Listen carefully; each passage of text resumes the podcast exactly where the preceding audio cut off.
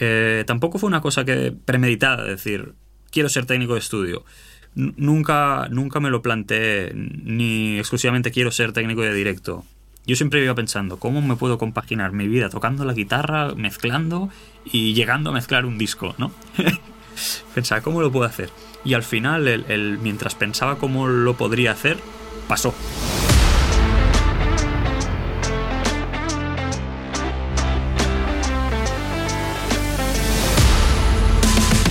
Bienvenidos a Notas de Audio, en donde cada episodio entrevisto a profesionales de la industria del audio y la música con el fin de acercarte a sus conocimientos y experiencias. Si eres músico, productor o ingeniero y quieres aprender de los mejores, estás en el lugar correcto.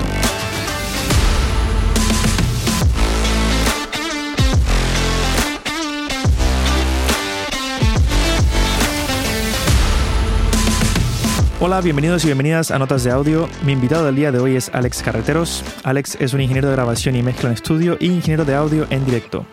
Sus créditos incluyen artistas como Alfred García, Big Mirayas, Neil Moliné, Antonio Orozco, Alice, entre muchos otros más. El día de hoy tendremos la oportunidad de conocer los inicios de Alex, cuáles fueron los proyectos claves que impulsaron su carrera y nos explicará el proyecto de la construcción de su estudio de grabación y mezcla. También hablaremos sobre su metodología de trabajo y el setup de su estudio y entraremos en algunos de los detalles claves de sus proyectos más recientes en los cuales ha trabajado como ingeniero de mezcla. Alex es un increíble ingeniero tanto en estudio como en directo y estoy muy contento de tenerlo hoy con nosotros aquí en el show. Así que seguir mucho más allá con todos vosotros, el episodio del día de hoy.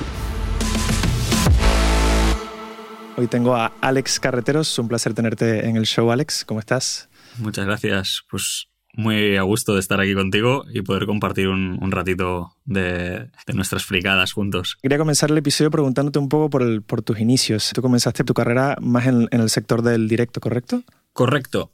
A pesar de que igual mis raíces reales serían vinculadas a, la guitarra, precisamente. Eh, yo creo que no sería ingeniero de sonido, técnico de sonido, si, si no hubiera tenido una banda.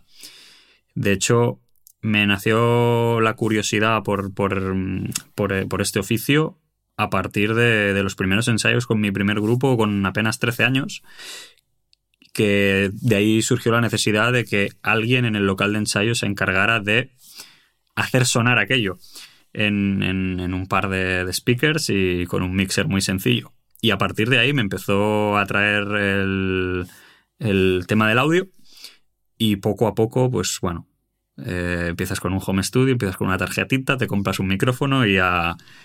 Y mira cómo acabamos. o sea, comienzas un poco sonorizando la banda, pero eso rápidamente te lleva un poco a la parte más de home studio, ¿no? De crearte un pequeño setting en, casa. Correcto. De un, poco la necesidad de, poder grabarte tus, tus, maquetas o tus demos, eh, sacar el, estéreo de la mesa del local para analizar lo que hemos hecho y seguir mejorando.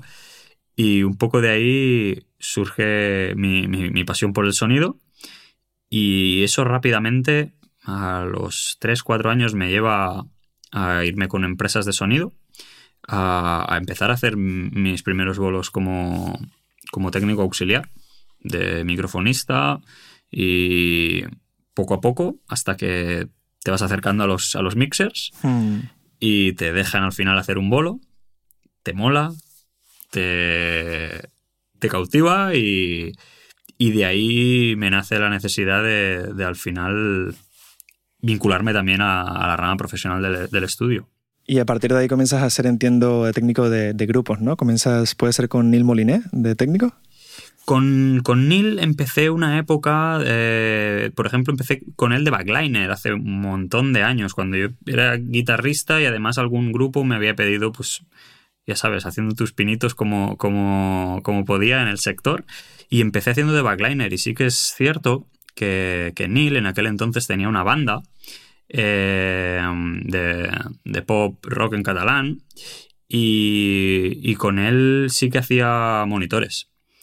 Eh, entonces cuando sacó ya sus trabajos sus trabajos mm, en solitario, eh, durante la primera época también fui con él de, de backliner y más adelante empecé a hacerle los monitores. Y bueno, fue un poco la transición, ¿no? Al final, cuando, cuando empiezas, buscaba cualquier forma de estar vinculado a, en la industria, ¿no? Ya, ya, fuera haciendo de backliner, de microfonista o, de lo que sea. Y de hecho, gracias a, tocar un poco todos los palos, luego es, muy bonito el, conocer cómo funciona todo, todo, todo desde dentro. Claro, te da una perspectiva un poco más amplia de la industria, ¿no? Y todo este o sea, todo este momento en el que estás eh, trabajando en directo, en paralelo seguías llevando tu parte más de músico y, entiendo también del, estudio en tu casa, ¿no? Haciendo producciones pequeñas, grabándote a, ti mismo, ¿no? Sí, en, en ese, en ese impaso, digamos, yo tenía mi, home studio, hacía mis bolos de, técnico de sonido, eh, hacía mis bolos de guitarrista, y bueno, poco a poco iba escalando y me iban siendo cosas más interesantes en el, en el home studio hasta que evidentemente me, llega la necesidad de, decir, necesito un espacio. ¿no? Y, ya rápidamente me, fui apartando un poco de, más de, la guitarra como intérprete y mm, me fui yendo más a la rama de mixer, ¿no? Veía que era que me atraía incluso más, incluso más que, el, tocar. Yo amo tocar la guitarra y amo la música y me encanta subirme a un escenario y tocar pero vi que me atraía mucho más el estar fuera del escenario, eh, ya sea a un lado haciendo monitores o, en el front of house, y mezclar lo que, lo que estaba sucediendo en, aquel momento. ¿Y dirías que tu evolución en directo y la evolución en estudio fueron a la par, más o menos, como al mismo tiempo? Yo creo que fue más tarde la, la evolución en el estudio. En el, pero porque al final el estudio fue una consecuencia de empezar en el directo. Eh, tampoco fue una cosa que premeditada, decir, quiero ser técnico de estudio. nunca, nunca me lo planteé, ni exclusivamente quiero ser técnico de directo. Yo siempre iba pensando, ¿cómo me puedo compaginar mi vida tocando la guitarra, mezclando y llegando a mezclar un disco, ¿no? Pensaba, ¿cómo lo puedo hacer? Y al final, mientras pensaba cómo lo podría hacer, pasó. Eh, fue, un poco, fue un poco eso lo que, lo que sucedió y todas estas producciones o mezclas que te iban saliendo eran a consecuencia del directo, es decir, eran clientes que tenías en directo que luego pasaban a ser parte del estudio por consecuencia de la relación. Sí, muchas veces sí. Muchas veces sí que, el, primer cliente eh, que venía a un home studio, en mi caso, era consecuencia de que o que habíamos eh, tocado juntos en algún proyecto o que habíamos coincidido en algún directo. Porque también tuviste la oportunidad de, entrar en otros estudios ah, para hacer asistencias o prácticas ah, en Barcelona o en, Cataluña. Pues mira, realmente donde aprendí más, más, más y, em, donde me forjé como técnico de estudio, tal vez, sería en el estudio de Tony Mateos, el, el, batería. Que un buen día nos conocimos, hicimos. Bueno, yo le pedí una. Le pedí una una masterclass eh, de afinación de baterías, pero no, no, como, no como batería, sino como, como técnico. Yo quería saber afinar una batería por si algún día me encontraba un desastre. Y nada, nos conocimos, eh, me acogió en su casa para hacer la masterclass en el estudio y de ahí nació una amistad que dura hasta el día de hoy. igual te estoy hablando de hace ya bien, bien, nueve, ocho, ocho, ocho o nueve años debe hacer. Y mm, de golpe me dijo Tony, oye Alex, estoy, estoy barajando la posibilidad de montar un estudio y quiero que sea un estudio de referencia para grabar baterías. Sí.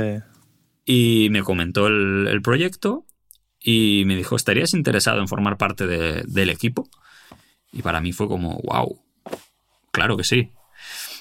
Y ahí fue un poco donde, donde empecé a conocer eh, productores de um, productores de discos y donde me empecé a, relacionar mucho más con, el, sector del estudio. es interesante porque yo pensaba que tu aprendizaje en la parte de estudio había sido más en Medusa, porque tenía más como la imagen de, haber visto fotos y stories tuyos en Medusa, pero no sabía que había sido con, Tony Mateos en, en, su estudio, en su proyecto.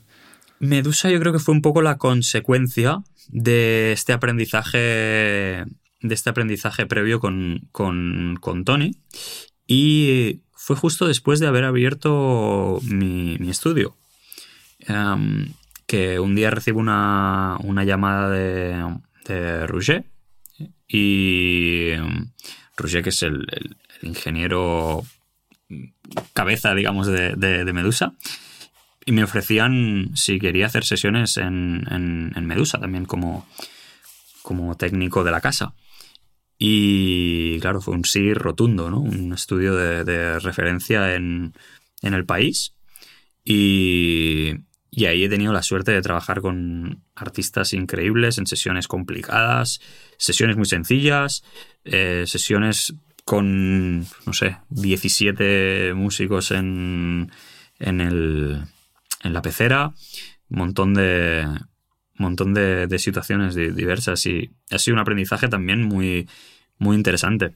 Mm. Y cuando Roger te llama, ¿te llama básicamente para que hagas asistencias como de prácticas o te llama básicamente como ingeniero para contratarte para... como ingeniero directamente.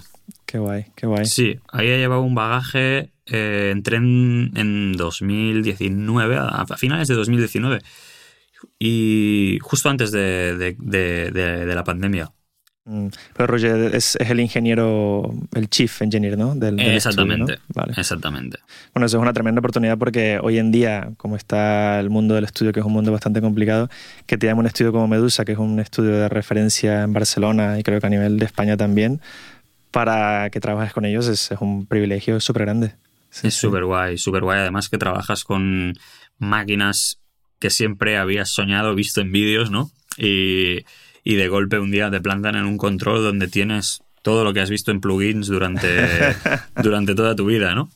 ¿Y, cómo gestionaste en, su día cuando comenzaste a hacer estas sesiones la parte de enfrentarte a artistas de ese calibre a nivel de, no, porque en el estudio no es solamente la parte técnica, en que luego cuando pasan los años te das cuenta que realmente lo que cuenta es la parte personal. ¿Cómo gestionaste el tema de, de las dinámicas, del trato con el artista? Pues mira, recuerdo mi primera sesión, me anticipé como llegué como cuatro horas antes de, que, de, que, de la hora que tenía que llegar realmente, como para tenerlo todo, todo controlado, todo previsto, eh, que no me pillaran con, con, nada que no supiera responder. Y, y, siempre el trato con el artista con mucho cariño, mucho respeto. Y al final también los años nos ayudan a saber leer entre entre líneas y saber, en el estudio es muy importante saber, bueno, tú lo sabes perfectamente, saber cuándo hay que estar callado, cuándo no, cuándo se puede decir lo que opinas, cuándo no, y cuándo tienes que decir muy bien, aunque estés pensando otra cosa. Es eh, al final. Eso lo aprendes o a las buenas o a las malas, pero lo aprendes con el tiempo en el estudio, sí, sí. y y no está ni mejor ni peor, simplemente es saber, el saber estar lo dan las horas de vuelo. Yo creo que también nos puede al principio la motivación, ¿no? La motivación de querer aportar, de querer ayudar y no te das cuenta que en el estudio es un mecanismo que hay tantas figuras eh, que forman parte de lo que está sucediendo que si no aprendes bien tu posición, aunque quieras aportar y quieras como ayudar, al final lo que haces es estorbar ¿no? a lo que está pasando. Correcto. Y eso lo aprendes rápidamente a la que la lías un par de veces ya ya la Correcto. Correcto. hay muchas veces, sobre todo cuando la sesión está a cargo de, un productor externo, que ya hay una persona tomando las decisiones, y hay una persona que tiene muy claro el camino. Siempre puede darte pie a que opines o siempre te puede eh, pedir la opinión directamente. Pero sucede realmente cuando hay un productor externo, eh, sucede muy pocas veces. Ya se da por hecho de que todo el mundo es profesional y, cada, y cada, persona sabe ocupar muy bien en su, lugar eh, en el estudio. Muchas veces el productor llega y te dice, Alex, necesito una batería pop tipo tal. Y cuando te dicen una batería pop, yo qué sé, vamos a, vamos a llamarle una batería pop mm, tipo Alejandro Sanz, ya se presupone lo que tú tienes que hacer y lo que tiene que pasar cuando levantes en, el, control, ¿no? Eh, nadie espera que aprendas qué es una batería tipo Alejandro Sanz. Ya se presupone que debes saberlo.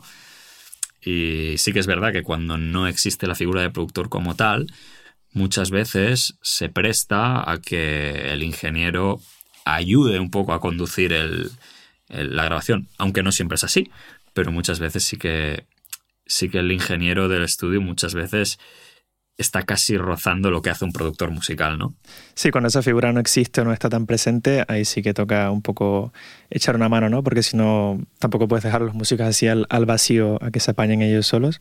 Pero cuando estás en producciones de un cierto nivel, eso rara vez eh, ocurre.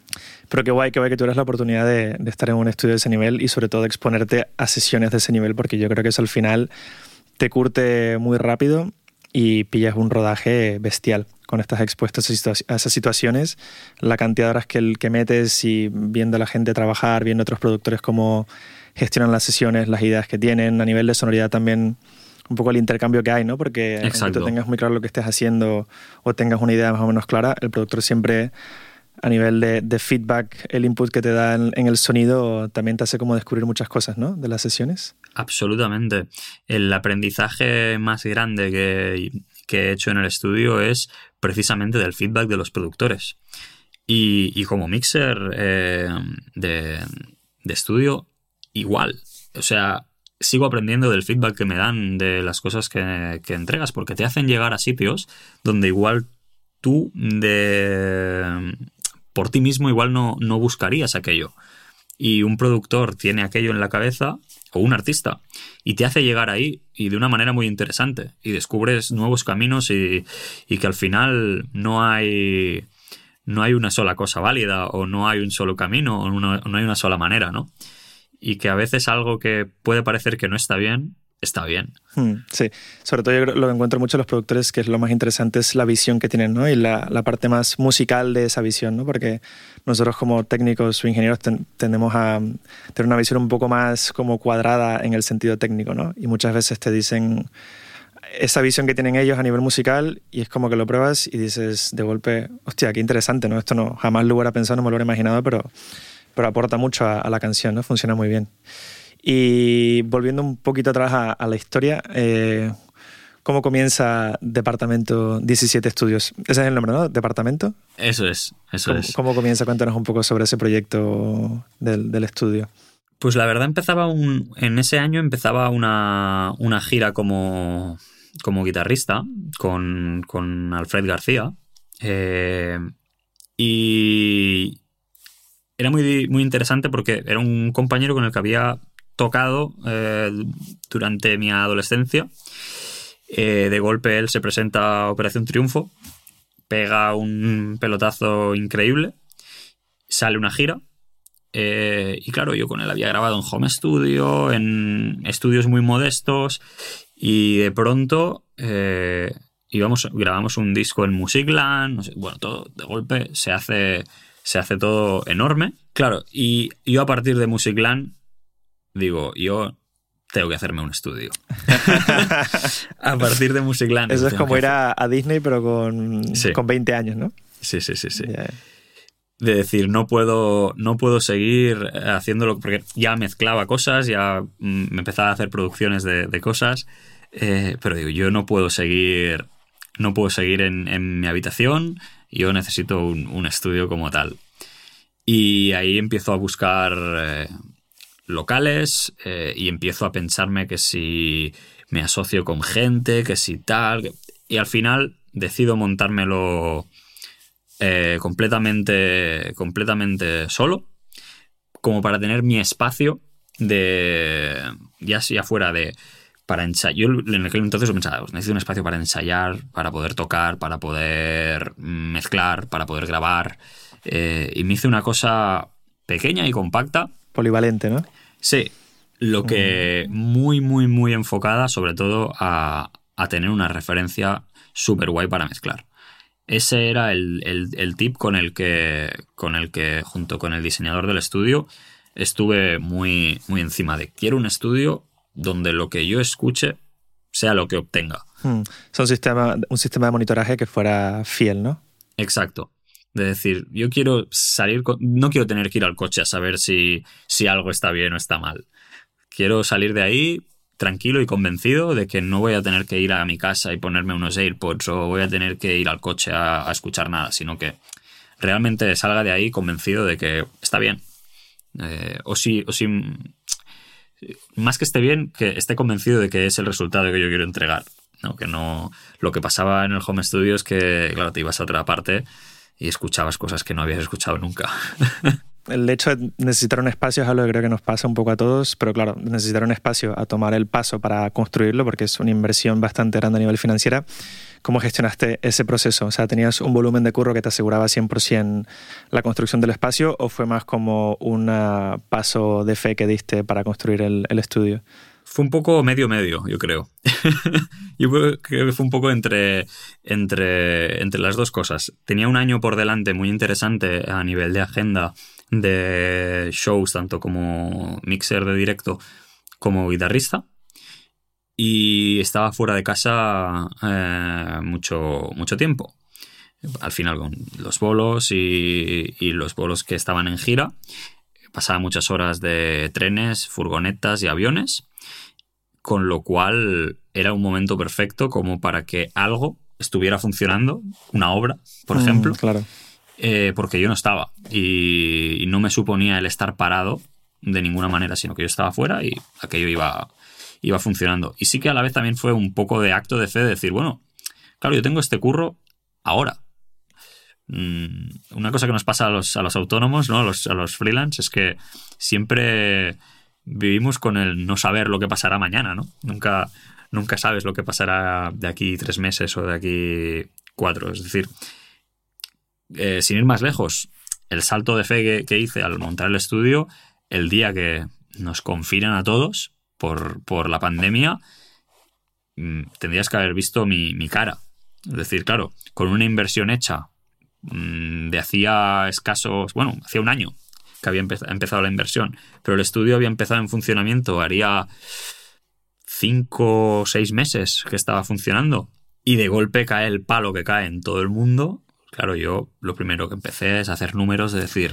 ¿Qué voy a hacer con mi vida, no? ¿Cuánto tardo en arruinarme? Es, lo primero, es lo primero que pensé. ¿Cuánto tardo en arruinarme? Pero bueno, curiosamente no, me quiero adelantar la historia, pero yo creo que justamente luego te diste cuenta, al poco tiempo, que fue lo mejor que pudiste haber hecho, ¿no? Porque de golpe estaba todo el mundo encerrado, estabas tú encerrado y tenías un espacio increíble para trabajar y me imagino que a nivel de curro, bueno, entiendo que hay gente que más o menos, pero imagino que tú también tuviste un volumen de curro interesante en esa, en esa época, ¿no? Absolutamente. O sea, fue justo lo contrario de lo que, de lo que, de lo que pensaste que sería. De lo que yo pensé. Pensé que era un desastre todo, acababa de invertir, justo me acababa de comprar microfonía nueva, creo, la semana de antes, y era como, bueno, hay grabaciones por delante, de golpe todo cancelado. Todas la, la, microfonía sí que se quedó en un cajón seguramente, sí, la pero los monitores sí. sí que les diste uso. Sí, sí. Y yo que el estudio lo monté justo delante de, casa, eh, encontré un local justo enfrente. Claro, me pasé encerrado en el estudio pues tres meses. Realmente esta pandemia ha ido mal para muchas cosas, pero ha ido bien para otras. Eh, no sé qué hubiera pasado igual si no hubiéramos hecho este reset y no hubiera tenido como el tiempo de, de estar dentro del estudio tres meses. O sea, ¿cuándo yo hubiera tenido tres meses para estar exclusivamente dentro del estudio sin parar? Sí, porque también hay un tiempo de adaptación a la sala, tiempo de adaptación a la escucha, también al, entorno, ¿no? Un poco. La tecnología también yo creo que tiene como un cierto tiempo de calentamiento en el sentido de que cuando ya lo llevas usando un rato, o semanas, meses, es como que de golpe ya sabes si hay fallos, dónde pueden estar los fallos, o si no, todo, todo comienza a funcionar súper bien. ¿no? es como que hay un periodo siempre de, hacer que todo funcione y se mueva para que el engranaje como que encaje bien ¿no? en el estudio. Exacto. Sí, sí, sí, es como cuando practicas mm, cualquier eh, deporte que requiere unas habilidades de memoria muscular estrictas, ¿no? Que al final parece, parece que no, pero hay un punto en el que haces el clic y eso ya nunca se olvida, ya es un acto reflejo, ¿no? Eh, un poco, eh, un poco yo creo que también es, lo que nos pasa a nosotros en, el, en, en, nuestro oficio con nuestra escucha, que hay un día que haces un clic y ya tienes claro si aquello está bien o está mal, ya no, ya no necesitas referenciarte con aquel, con aquel speaker en concreto para saber si hay un problema o no. Luego timbíricamente, cuando llevas muchas horas mezclando, sí que siempre es bueno referenciarse, pero, pero sí que sabes ver si hay un problema muy rápido al hacer un play de mm, un segundo y medio ya sabes si aquello tiene un problema o no lo tiene. Y eso, eso también viene dado una escucha que, que, es una buena escucha, que también la conoces y que puedes confiar, ¿no? Porque, claro, si una escucha es mala, por más de que el oído se acostumbre, es muy difícil poder hacer esos pequeños clics que al final, como tú dices, son la clave para poder saber si lo que estás haciendo y las decisiones que estás tomando son las correctas o no. El diseño del estudio, ¿quién te lo hizo, la parte acústica? Audioacústica, una empresa de aquí de, de Cataluña, Benja, que es el, el ingeniero que hizo el, diseño. Eh, bueno, nos reunimos, eh, tomamos un café, le expliqué un poco mi, mi, proyecto y, al cabo de, no sé si fueron una semana, dos semanas, vino con, vino con un dossier, que el dossier eran planos eh, y presupuestos. Y cuando vino el dossier todo encuadernadito dije, uy, esto va a doler. Siéntate, cuando alguien te entrega... el café y respira profundo. Saca la tarjeta. Exacto. Cuando alguien te entrega un presupuesto en un dossier dices, uy, que esto va a haber que pagarlo con música. y, y, sí, sí. Eh, em, estuvimos, estuvimos charlando sobre, sobre el proyecto. Mm, Benja creo que ya en, el primer, en el primer eh, esquema que me, que me mandó ya quedó muy claro que lo que habíamos hablado lo había entendido perfectamente. Y luego hubieron recomendaciones de su parte de, mira Alex, molaría hacer el control medio metro más grande por aquí y igual el booth que, eh, hacerlo mm, medio metro más chiquito, pero así garantizamos que dentro del control tal, tal, tal, tal. Porque en ese tiempo el local lo tenías, como ya he visto, reservado o alquilado, pero lo que era la parte interior todavía tenías margen para hacer reformas, entiendo, ¿no? El, el local tuve la suerte de que todo era completamente diáfano. Eh, solo, solo había una habitación que era el baño. O sea, no tenía ninguna pared entre medio, básicamente. Exactamente. O sea, podíamos hacer un poco la distribución que nosotros, que nosotros quisiéramos. Entonces, quedó, quedó de una manera que tengo un pequeño recibidor, que, pequeño recibidor con algo de. con un microondas, con la cafetera, con un sofá, con. bueno, algo para escuchar música, poco el recibimiento en el estudio no es una cosa muy grande, pues es una cosa como para charlar, para poder sentarse o hacer una pequeña reunión en una mesita. Eh, y, el pasillo entonces te lleva a lo que es eh, el control y, el bus de grabación. Y al fondo del pasillo está el, baño, ¿no? que es, la, única, la única la única habitación que, había, que había en el local. Mm. Eh, entonces, claro, se montó también la distribución teniendo en cuenta que el local tenía una ventana. Eh, y yo quería que esa ventana estuviera en el control. Para que tuvieras un poco de luz natural, ¿no? Quería mm. un poquito de luz natural. Si te fijas bien en mi lado, en mi lado izquierdo de, la, cara hay un poquito de reflejo de la luz natural. las personas que nos eh, escuchan no, están viendo el video, pero claro, saben, bueno, para los que nos escuchen sabrán que tú y yo nos estamos viendo ahora mismo. pero quería tener ni que, ni que fuera un poco la noción de qué hora es del día. Eh, de no encerrarme aquí, que fuera un búnker como en muchos estudios eh, sucede. Eh, una cosa muy guay que, tiene Medusa, por ejemplo, o que tenía el estudio de Tony Mateos cuando trabajabais, que tenían luz natural. Y realmente para mí era, era algo necesario tener luz natural en el, en el lugar de trabajo. Realmente he quedado muy contento también con él. Al final, cuando pusimos los speakers en la sala, hicimos la medición, él me, eh, me colocó los speakers donde deberían estar en la sala, colocamos la mesa y cuando estaba la mesa con los speakers colocados en la sala hicimos alguna corrección más. Eh, acústica en el espacio. Añadió unos paneles y, un cajón de muertos que tengo detrás en el, de la mesa enorme, que es... Una trampa de graves, ¿no? Sí, hay, hay, hay, una, una, trampa que yo dije, Benja, ¿dónde vas con este muerto? Y Benja me dijo, tú me dijiste que querías que el control sonara lo, lo más preciso posible, ¿no? Y dije, sí, pues, ala, te comes el cajón este que hay aquí detrás de tu mesa. Y bueno, pues nada. Pues eso es genial porque yo creo justamente, o sea, en Cataluña hay estudios increíbles, muy bonitos, pero justamente cuesta mucho encontrar estudios con un control que la escucha sea una escucha que digas, no que suene bien, porque sonar bien, tienes unos altavoces muy caros y si la sala no es una sala mala, sonar bien sonará bien, pero que suene de una forma que tú digas, me entero de lo que está pasando y puedo tomar decisiones críticas sin tampoco tener que pasar mucho rato ajustándome a la, a la sala, ¿no? Eso creo que es difícil de encontrar. Total. Eh, justamente por eso venía mi insistencia con el ingeniero de mm, mi paso por los estudios, precisamente con la misma sensación que, que, que tú comentabas. De decir, sí, la escucha es increíble, pero cuando me he ido a mi casa y he escuchado esto en mis auriculares, no reconozco algunas cosas. Bueno, es increíble porque tienes unos monitores que cuestan igual 10.000, 15.000 euros, ¿no? Con una etapa de potencia, si no es integrada, externa, que también son otros 10.000 euros. Tienes un sistema muy caro que sonar bien, sonará bien, pero claro, sonar bien a que sea una escucha crítica es, hay una gran diferencia. Y eso en parte yo creo que es porque los estudios, como son muy polivalentes y buscan hacer muchas cosas, claro, tienes que sacrificar muchas cosas de un control para que la escucha pueda ser buena. Entonces tú por tu parte creo que fue porque aunque querías conseguir un espacio polivalente sí que has priorizado mucho la parte de, la acústica del control, ¿no? Exacto, como al final mi, mi, tarea principal era mezclar, quería que ahí tenía que poner el foco, ¿no? Decir, oye, sí, tengo que poder grabar unas voces, tengo que poder grabar unas guitarras, o mm, tiene que poder venir gente, ¿no? ¿no? No puede ser un estudio de mastering que no cabe nadie en la sala, ¿no? Pero, pero claro, necesito una, una referencia guay.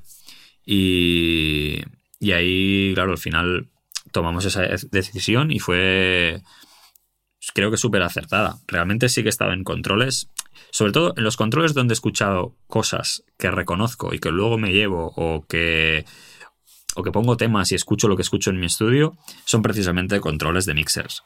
No, no son grandes salas. Creo que el, al final mola el tener un pequeño espacio muy controlado, eh, más que una sala enorme condicionado por un tiempo de reverb o con los speakers muy lejos.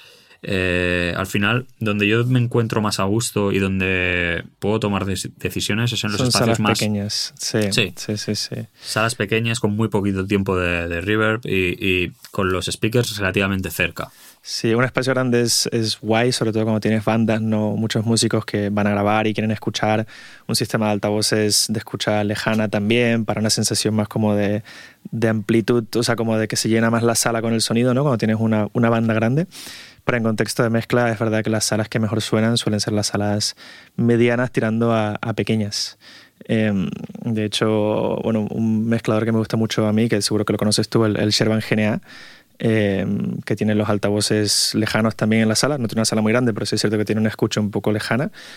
Eh, pero él lo comenta que el 80-90% del trabajo lo hace con los, los PROAC, que los tiene como altavoces de, de campo cercano. Es que al final creo que, que justamente eh, a nosotros como mixers, más que la espectacularidad sonora en el control, ¿no? Queremos precisamente lo que tú comentabas, tener una escucha crítica y saber si todo está en el lugar que queremos que esté. Bueno, cuéntanos un poquito del, setup que tienes montado ahí en el departamento 17 Estudios, los altavoces. Eh, entiendo, antes has dicho mesa, pero te referías a mesa no de no un mixer, sino una mesa como física, ¿no? De, una mesa física, un mueble. Un mueble, exactamente. un mueble. Sí, sí. sí, sí.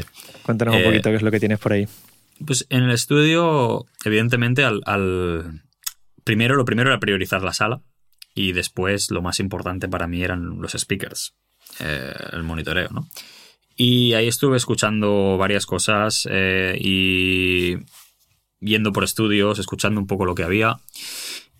Y justo acaban de salir al mercado los nuevos Focal Trio 11. Y claro, no tenía la oportunidad de, de escucharlos en ninguna parte porque acaban de salir en el NAM hacía, no sé, un mes. Y era aquello de decir, ostras, esto, si es mejor que los, que, los eh, Trio 6 o que los Twin, que era como la escucha grande que había sacado Focal ahora, era, ostras, es muy interesante porque yo en los estudios donde he estado eh, y he escuchado cosas con unos Focal siempre me ha gustado mucho. Pero sí que me nació mucho la curiosidad de, decir, oye, quiero escuchar esta escucha, eh, es nueva, eh, y empecé a preguntar y nadie la tenía.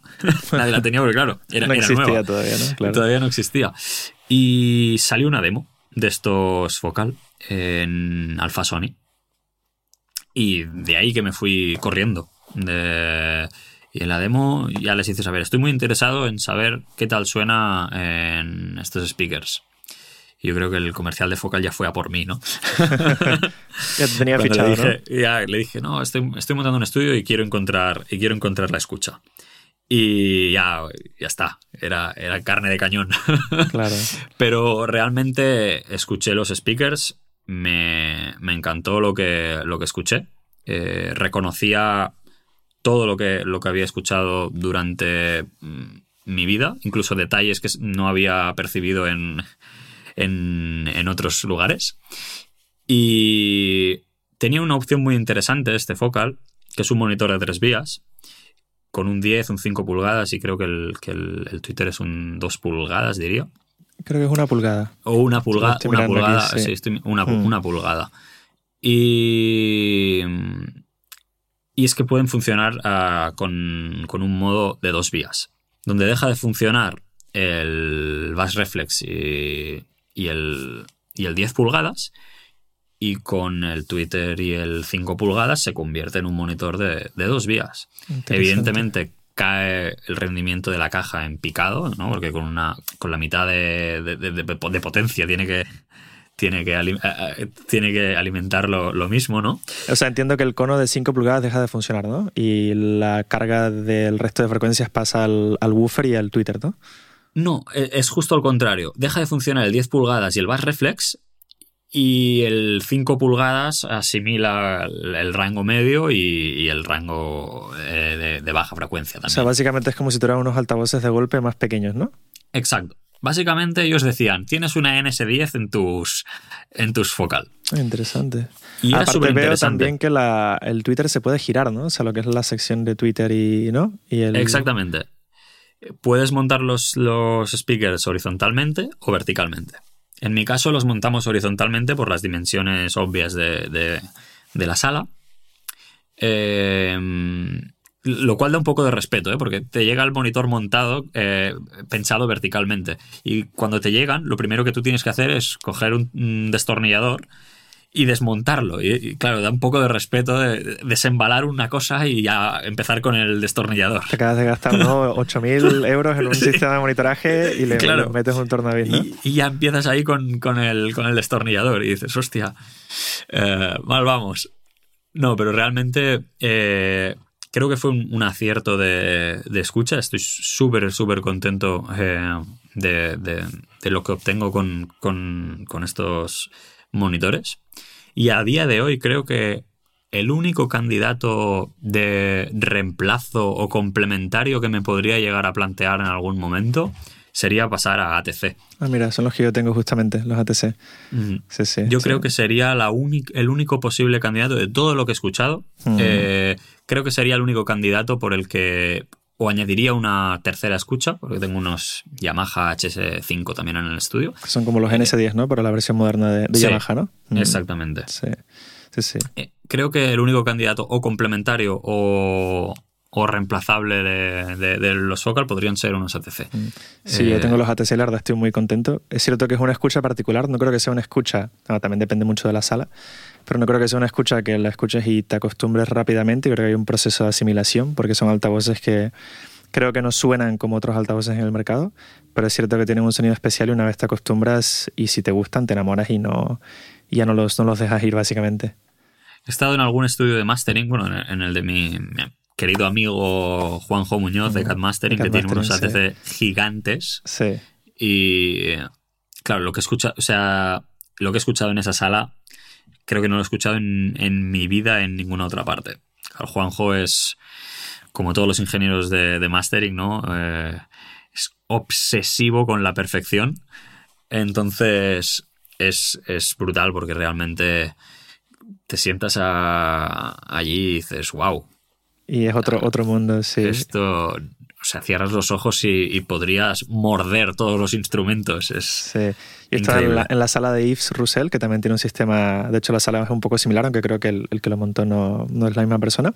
Pero también son unos ATC de pared. No sé si es el modelo, la ASL 100 o algo así, creo que se llaman. Y es, es increíble. O sea, también es cierto que la sala hace mucho porque es una sala que está construida a medida para el altavoz y para la escucha.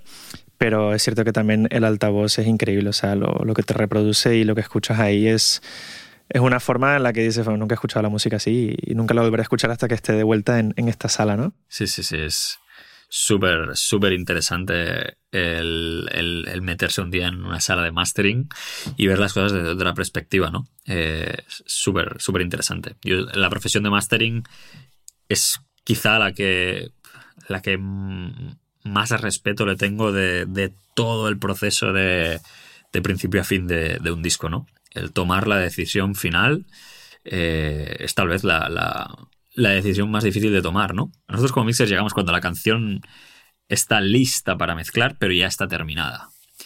Los masterizadores llegan en el punto en que todo el mundo ha probado tu mix, ¿no? Y tienes que eh, tocar eso. Claro. Llegan en el punto en el que han dicho que les parecía bien, eh, que la limitación del mix les gustaba, que, el, color, les gustaba el, timbre, el tono, exactamente. Les gustaba todo y ahora llegas tú. Ahora venga, haz, algo. Ahora haz algo. Es, realmente muy difícil. Pero bueno, es es muy importante también el, tema de la comunicación con el ingeniero de mastering porque, claro, justamente ahí es donde hay que tener esa, esa conversación de qué es lo que estás buscando, qué es lo que esperas de la persona, eh, qué tan apegados, que suele ser siempre el, caso, ¿no? Están de la mezcla al artista, eh, ¿no? Y la conversación yo creo que es súper importante con la persona de mastering, ¿no?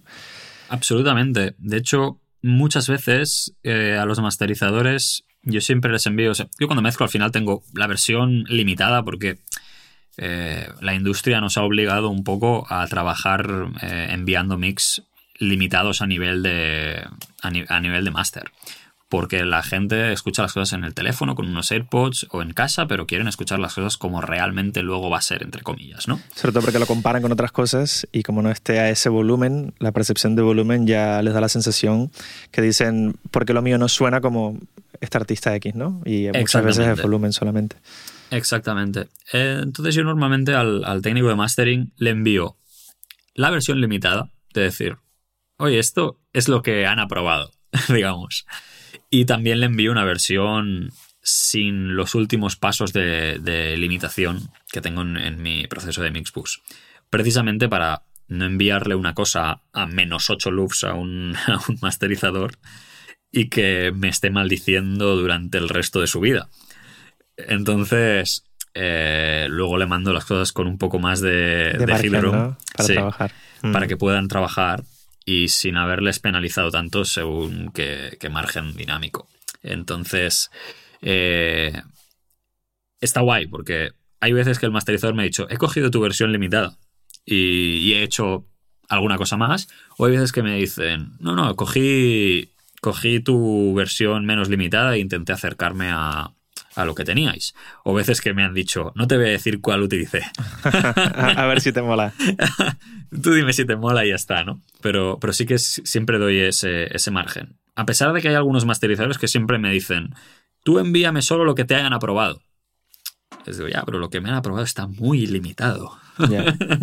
Claro, pero al final creo también como ingeniero de mezcla que no tenemos tanto ese oído de mastering o esa escucha de mastering, tampoco somos tan conscientes de lo mucho que afecta el limitador en cuanto al tono y en cuanto a la dinámica, ¿no? Porque depende mucho del tipo de limitador y depende mucho de cómo tengas ajustado ese limitador, que creo que son cosas que solo te das cuenta con el tiempo, lo mucho que eso afecta a la sonoridad de, de la mezcla, ¿no? Porque como tú dices, por default ya entregamos las cosas a un volumen de mastering pero solemos mezclar a través de esa cadena de mastering, ¿no? Y ya también es como que eso se forma parte del sonido intrínseco de la mezcla, independientemente de que sea correcto o no, o que sea mejor o peor, pero ya forma parte del sonido. Y una vez que eso está ahí, claro, echar para atrás depende de qué, sobre todo si estás limitando mucho es muy complicado. De hecho, una experiencia con, con Yves Roussel, me acuerdo, que, que, fuimos ahí y claro, el tío me pone la mezcla limitada. En ese caso sí fue al revés. Él me dijo, mira, tu mezcla limitada está mal y he partido la otra.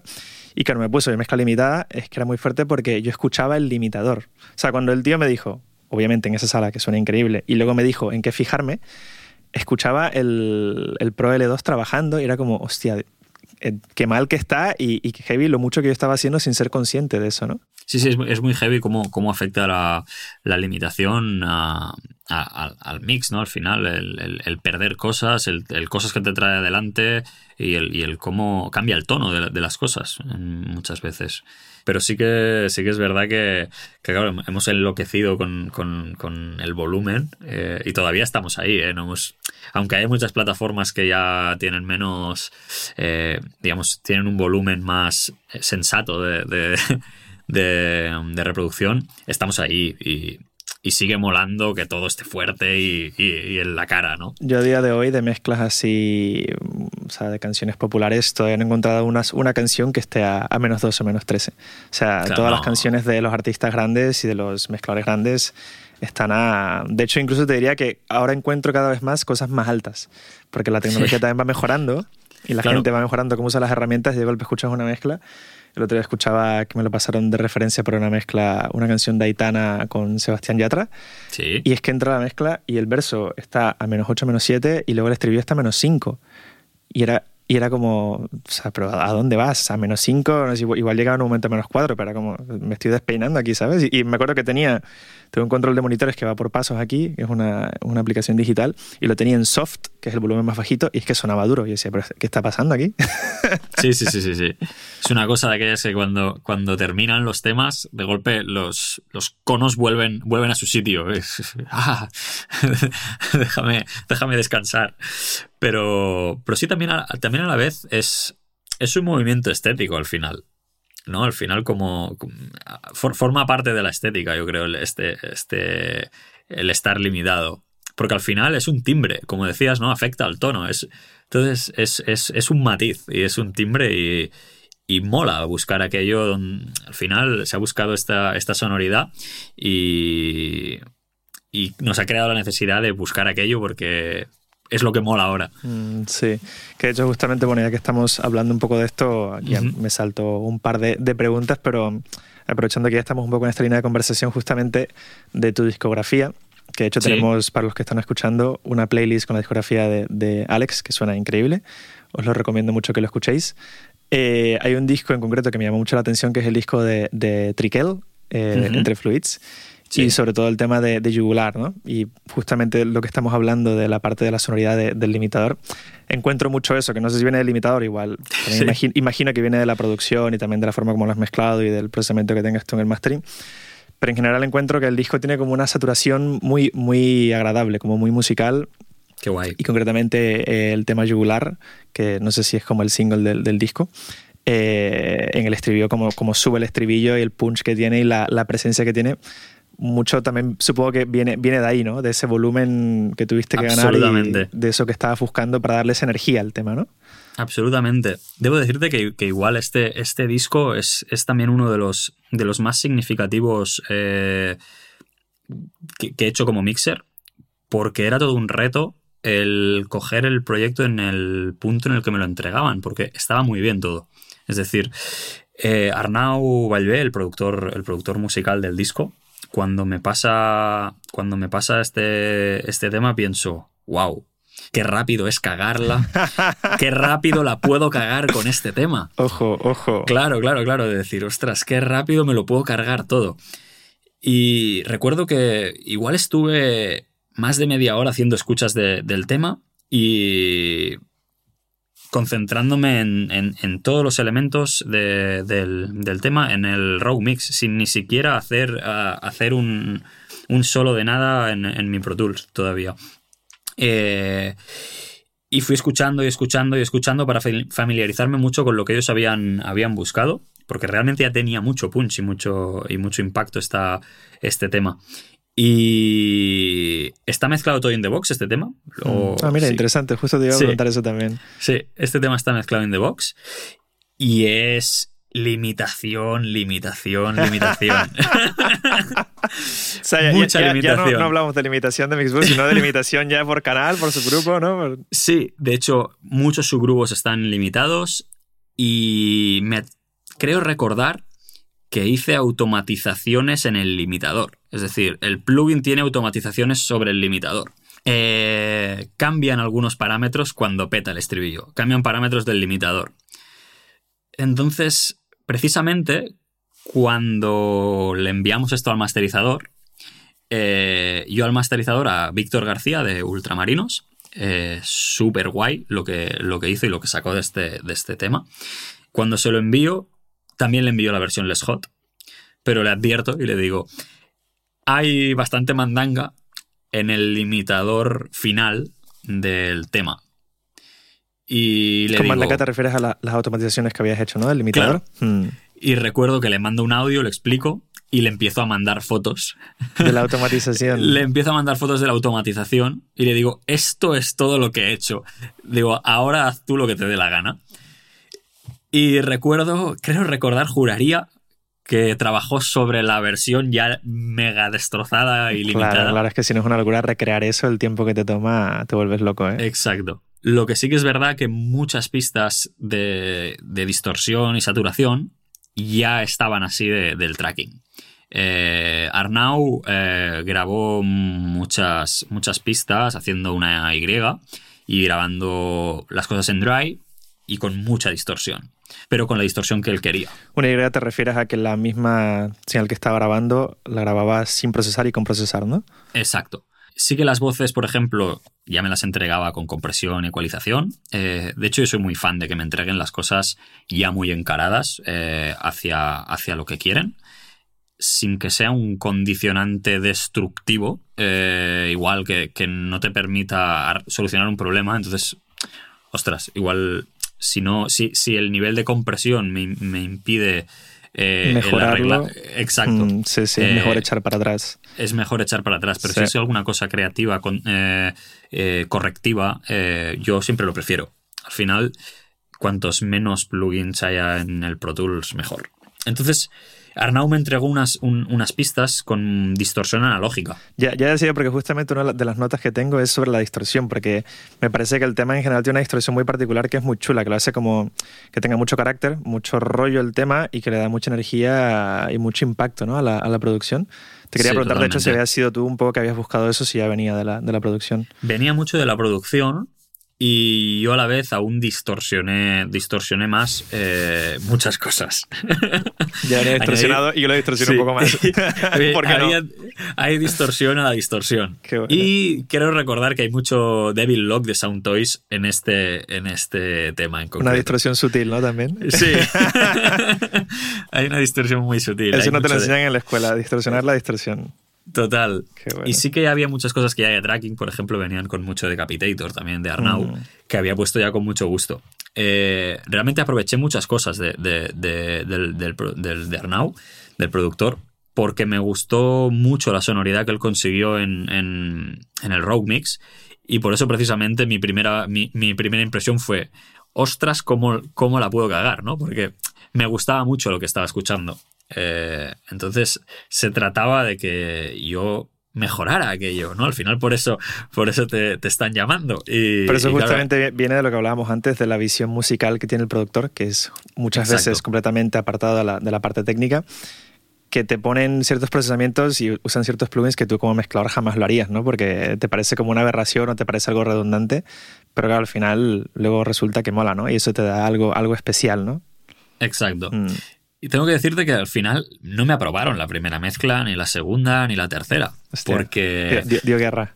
Eh, dio, guerra, pero eh, hacia un camino que. O sea, estoy muy contento de que diera guerra, porque ahora, ah, con, esta perspectiva, estoy muy contento del resultado. Pero yo lo hice sonar demasiado entre, entre comillas, lo hice sonar demasiado bonito, ¿no? Eh, y no era aquello lo que, lo que, lo que, se, esperaba. Hmm. Querían impacto, querían precisamente lo que tú estabas diciendo, el punch, la distorsión. La mala hostia, ¿no? La mala hostia hmm. que, tenía que tener este tema. Y, me hicieron llevarlo hacia allí. Y Arnau me decía, Alex, es que necesitamos que cuando entre el estribillo... Que, rompa, que rompa de todo. hecho, es que la subida que hay en el estribillo es particularmente agresiva que depende de qué, eh, puede ser un poco. O sea, que, no, pero que está muy bien conseguido porque se nota. O sea, normalmente en mezcla y producción lo que no se nota suele ser lo que funciona mejor, ¿no? Porque lo has hecho muy bien. Pero en este caso se nota, pero es que funciona. O sea, justamente le da un, empuje al tema que, mola mucho. Correcto. Mm. Correcto. Era un cambio. Eh, realmente tiene un cambio de estética del estribillo. Y. Y claro, yo lo único que hacía que pensar es decir, esto es es imposible que suene en la radio, ¿no? Si, si, si, si lo estamos destrozando todo y, suena fuerte y distorsionado. Y sin embargo es la canción que más ha sonado en la radio de, él hasta el momento. Y, yo creo que, es, me atrevería a decir que ha sido una sorpresa para, para, para todos, ¿no? Porque igual de conceptualmente es el menos mainstream de, es de los menos mainstream que tiene, que tiene el, el disco. Claro. Y, y es un tema con muchísima identidad y, es de los que creo que aún sigue sonando en, en, la radio a día de hoy. Siempre que voy en el coche y escucho la radio, al menos una vez al día lo escucho este tema. Y es, es brutal que, que, haya tenido, que haya tenido esta, esta repercusión, este tema. Ya te digo, yo, yo, escuchando tu discografía a nivel sonoro fue de los temas que más me destacó. ¿no? Yo creo que hoy en día la gente sobre todo lo que busca es eso, ¿no? Como identidad sonora, ¿no? Personalidad. Y para mí cuando sonó, bueno, el disco entero me, me, encanta cómo suena, pero este tema en particular fue como Dios, ¿no? Y también el estribillo, no solo el subidón, sino que de golpe, si no me equivoco, tienes las voces en estéreo y no solo en estéreo, sino que las tienes in your face en estéreo, ¿no? Es como... Sí, sí, sí, sí. sí. Y mola porque has preservado muy bien también el grave de la voz, ¿no? Porque tiene mucho cuerpo, mucha, mucho como carácter y están muy delante.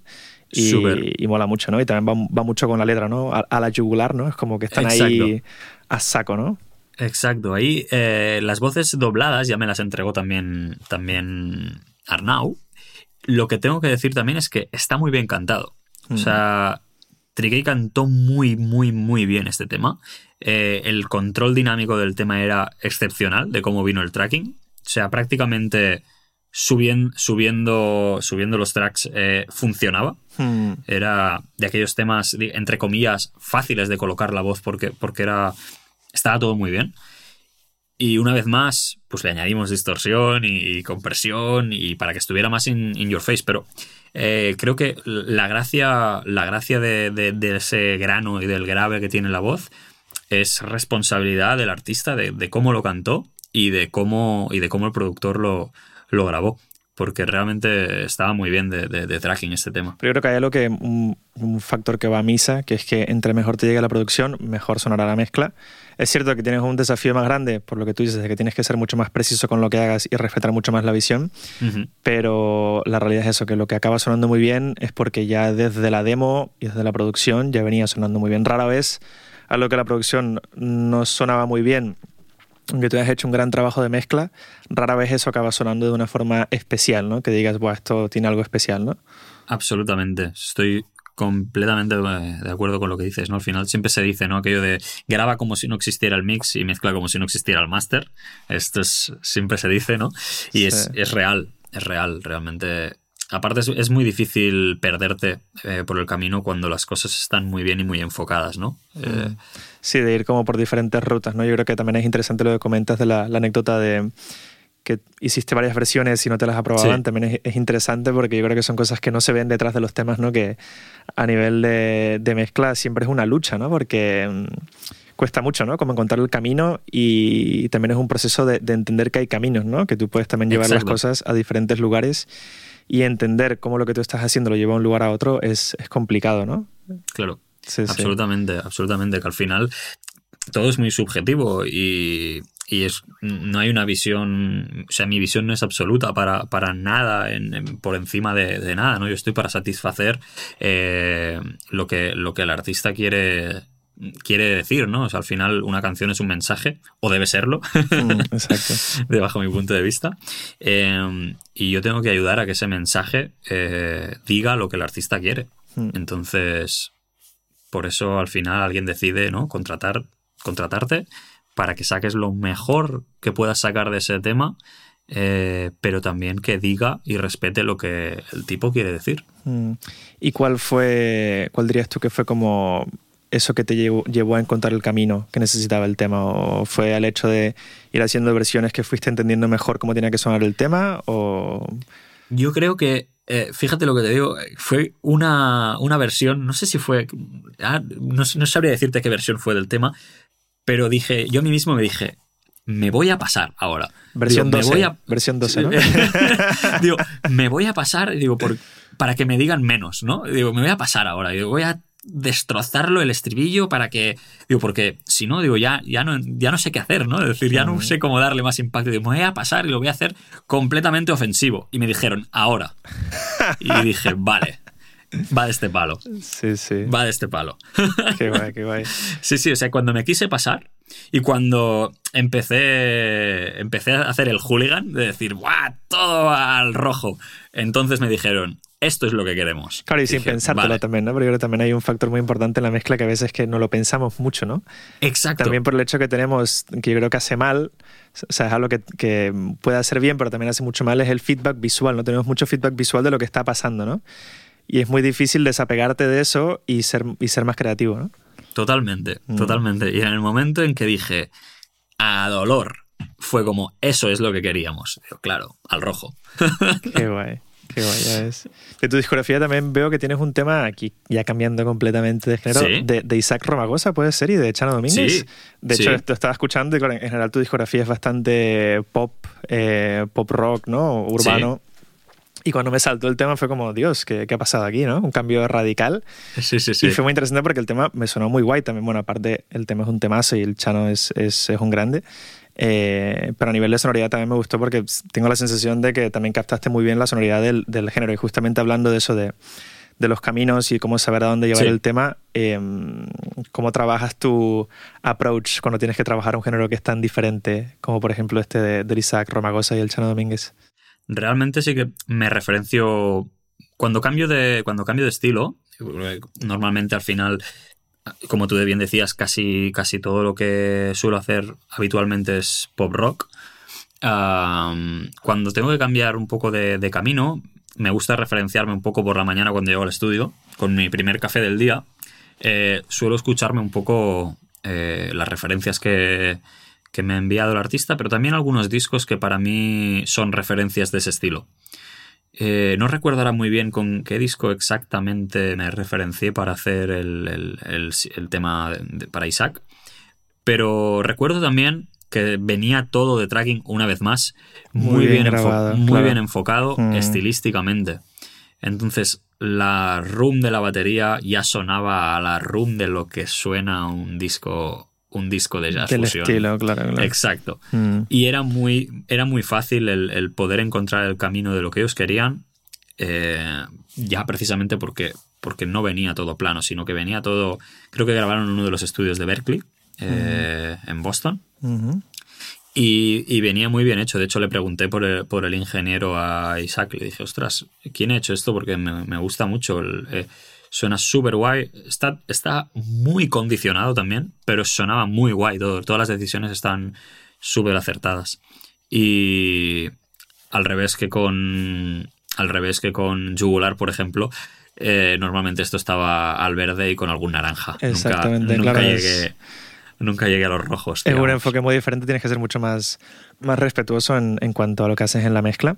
Exacto. Y por eso justamente te lo preguntaba, ¿no? Porque de golpe te encuentras con esto que tienes que ser mucho más cuidadoso y respetar mucho más, sobre todo la parte dinámica, ¿no? Yo creo que por lo menos yo, yo trabajo usualmente estilos más orgánicos y es algo que he aprendido con el tiempo a respetar la dinámica, ¿no? Porque la compresión es como la herramienta número uno por default que usamos los mezcladores, pero es justamente el enemigo número uno del, del jazz flamenco y de los estilos más orgánicos. Sí, sí, es cierto. Yo siempre, no sé si te pasa, Andrés, yo tengo siempre la sensación, a cada mes que va pasando, siempre digo, ahora, ahora, ahora sé cómo funciona el compresor. Siempre tengo esa sensación. que cuando van, cuando van pasando, o sea, es, yo creo que es la herramienta también más complicada de, de, de usar en nuestro trabajo y siempre tengo la sensación de decir, ahora, ahora, ahora empiezo a saber bien realmente cómo, cómo comprimir. Sí, es curioso porque realmente es la herramienta más complicada, pero al mismo tiempo es la que tiene menos parámetros, ¿no? Bueno, obviamente hay compresores que pueden tener más parámetros, pero en general la compresión como tal realmente es algo que no es muy complejo a nivel de cantidad de cosas que tienes que tweakear, ¿no? Totalmente. Pero justamente es lo que más afecta y lo que más daño puede hacer o lo que más puede ayudar a una mezcla. Y entender eso como, como afecta es súper complejo no solo por cómo funciona un compresor, sino por el tipo de compresor que usas, el color que ese compresor te da y luego ya si te pones más fino, la casa que ha hecho ese compresor, ¿no? Porque un mismo compresor por diferentes casas, hablando de mezcla in the box, también suena, suena diferente, ¿no? Eh, Totalmente. Y de hecho, no sé si te pasa a ti, yo cada vez me encuentro más usando compresores más, más por el color que te dan que no por la compresión como tal. Eh, y cuando quiero una compresión que sea evidente, uso de hecho compresores más, más limpios, más, más digitales, pero bueno. Sí, sí, absolutamente. Absolutamente. Yo, al final tengo. Al final todos tenemos un poco en la cabeza cómo suenan algunos de nuestros plugins favoritos, ¿no? Mm. Y normalmente buscamos algo que ya sabemos que va a funcionar por la experiencia que tenemos con ese plugin, ¿no? O la sonoridad o el timbre que tiene. Porque sí que es verdad que, como tú bien decías, no es que suene mejor un 1176 de Universal Audio versus uno de Waves, es que suenan completamente diferentes. Luego sí que podemos hablar de cuál se parece más a la máquina, de acuerdo. Pero, pero suenan, suenan muy interesantes ambos. Eh, y hay situaciones en las que prefiero usar el de Waves y situaciones en las que prefiero usar el de Universal Audio, ¿no? entrando un poco en, matices de, de, marcas. Y no hay un plugin ideal para todo, ¿no? Pero sí que es verdad que hay herramientas de casas de plugins, digamos, que prácticamente el display puede parecer eh, obsoleto. obsoleto también, Obsoleto en este, en, este, en este caso, por ejemplo. Y yo soy muy fan, por ejemplo, de, todo lo que hizo Sonox, eh, toda la serie Oxford de Sonox. Soy súper fan de esos plugins. O sea, me recuerdan muchísimo me recuerdan muchísimo a cómo actuaba las, las Maidas Pro de directo. Me recuerda muchísimo cómo, cómo esos plugins actúan, a cómo actuaba esa mesa y me gustaba mucho. ¿Pero el Channel Strip, o sea, qué, qué plugin en concreto de, de la, e, la, ecualización y la ecualización eh, Oxford y el ecualizador Oxford y la mm. dinámica me recuerda mucho a cómo responde una, una Maidas Pro de, directo y es una sonoridad que siempre me ha encantado. Y encontré como un camino muy fácil eh, cuando lo que buscaba era hacer un primer balance de todo antes de ponerme después a insertar eh, cosas, para más creativas, ¿no? Sí. Cuando buscaba el hacer el primer balance con cosas que venían igual sin, sin tratar, que venían solamente de, con la ganancia escogida, eh, me ayudaba mucho a, a, dirigir el, camino, o sea, a tomar el camino me ayudaba muchísimo el poner esta, esta este y, este, y, este, compresor igual en, un grupo de canales en concreto y trabajar en esa dirección, como si fuera una consola. Claro, porque la mesa Maida que comentas es una mesa digital o análoga. Es una mesa digital. Claro, está basada en las, en la, está basada en las Heritage, en las XL de Maidas antiguas. Pero, pero, es una consola digital. O sea, justamente te da ese tipo de, color de Q, ¿no? Y cómo reacciona ese Q y ese compresor digital, ¿no? Que es. Eh, exacto. Yo creo que las mesas digitales eh, de directo es algo bastante concreto, ¿no? Absolutamente. Absolutamente, cada una también tiene su sonoridad. Al final, como cada DAW tiene su sonoridad, ¿no? No suena igual un Pro Tools que un Logic, no suena igual un. Cada motor de, audio tiene, tiene sus particulares. Exacto. Igual que cada conversor, ¿no? Pues cada mesa tiene un motor de suma, al final su motor de audio, ¿no? Tiene un motor de suma eh, muy distinto y un color en la conversión muy, muy distinto. Pero lo que sí es cierto es que son feos los de Sonox, ¿eh? Eso sí te lo doy. Son muy feos. estoy mirando, son muy feos. Estoy mirando la, la GUI y es, es muy fuerte, son muy feos. Que digo, tío, por, favor, contrate a un diseñador gráfico para que esto tenga un poquito de mejor pinta, ¿no? Claro, eh, por eso te decía, ¿no? Que pueden parecer que visualmente está completamente obsoleto, pero realmente es un son unos plugins que me parecen increíbles. Pero mira, te digo yo que en mi experiencia, en general los plugins más feos son los que mejor suenan. En general, de, todas las casas, creo que la única excepción es la de acústica audio. Pero bueno, acústica audio es un mundo aparte. Eh, pero en general los plugins más feos son los que mejor suenan. Sonox, eh, por ejemplo, Mac DSP, que Mac DSP ahora ya ha mejorado bastante la, con la nueva versión que han sacado de, de V7 ha mejorado bastante la parte visual, pero antes también eran muy feos. Em, por ejemplo, PSP también son plugins que suenan muy bien, pero que también son súper feos. Metric Hello también suenan increíbles, pero abres el plugin y dices, ¿qué es esto, tío? ¿Qué es esto? ¿Dónde ha quedado el diseño, la parte estética, por favor? Exacto. Claro, se les acabó el presupuesto para hacerlo sonar bien. ¿no? Exactamente. se gastaron toda la pasta en, en, el algoritmo y el diseñador se quedó esperando a que lo llamaran. Exactamente. No, está bien, ¿no? Al final cumple con su función, que es, que es sacar el mejor sonido posible, ¿no? Mm.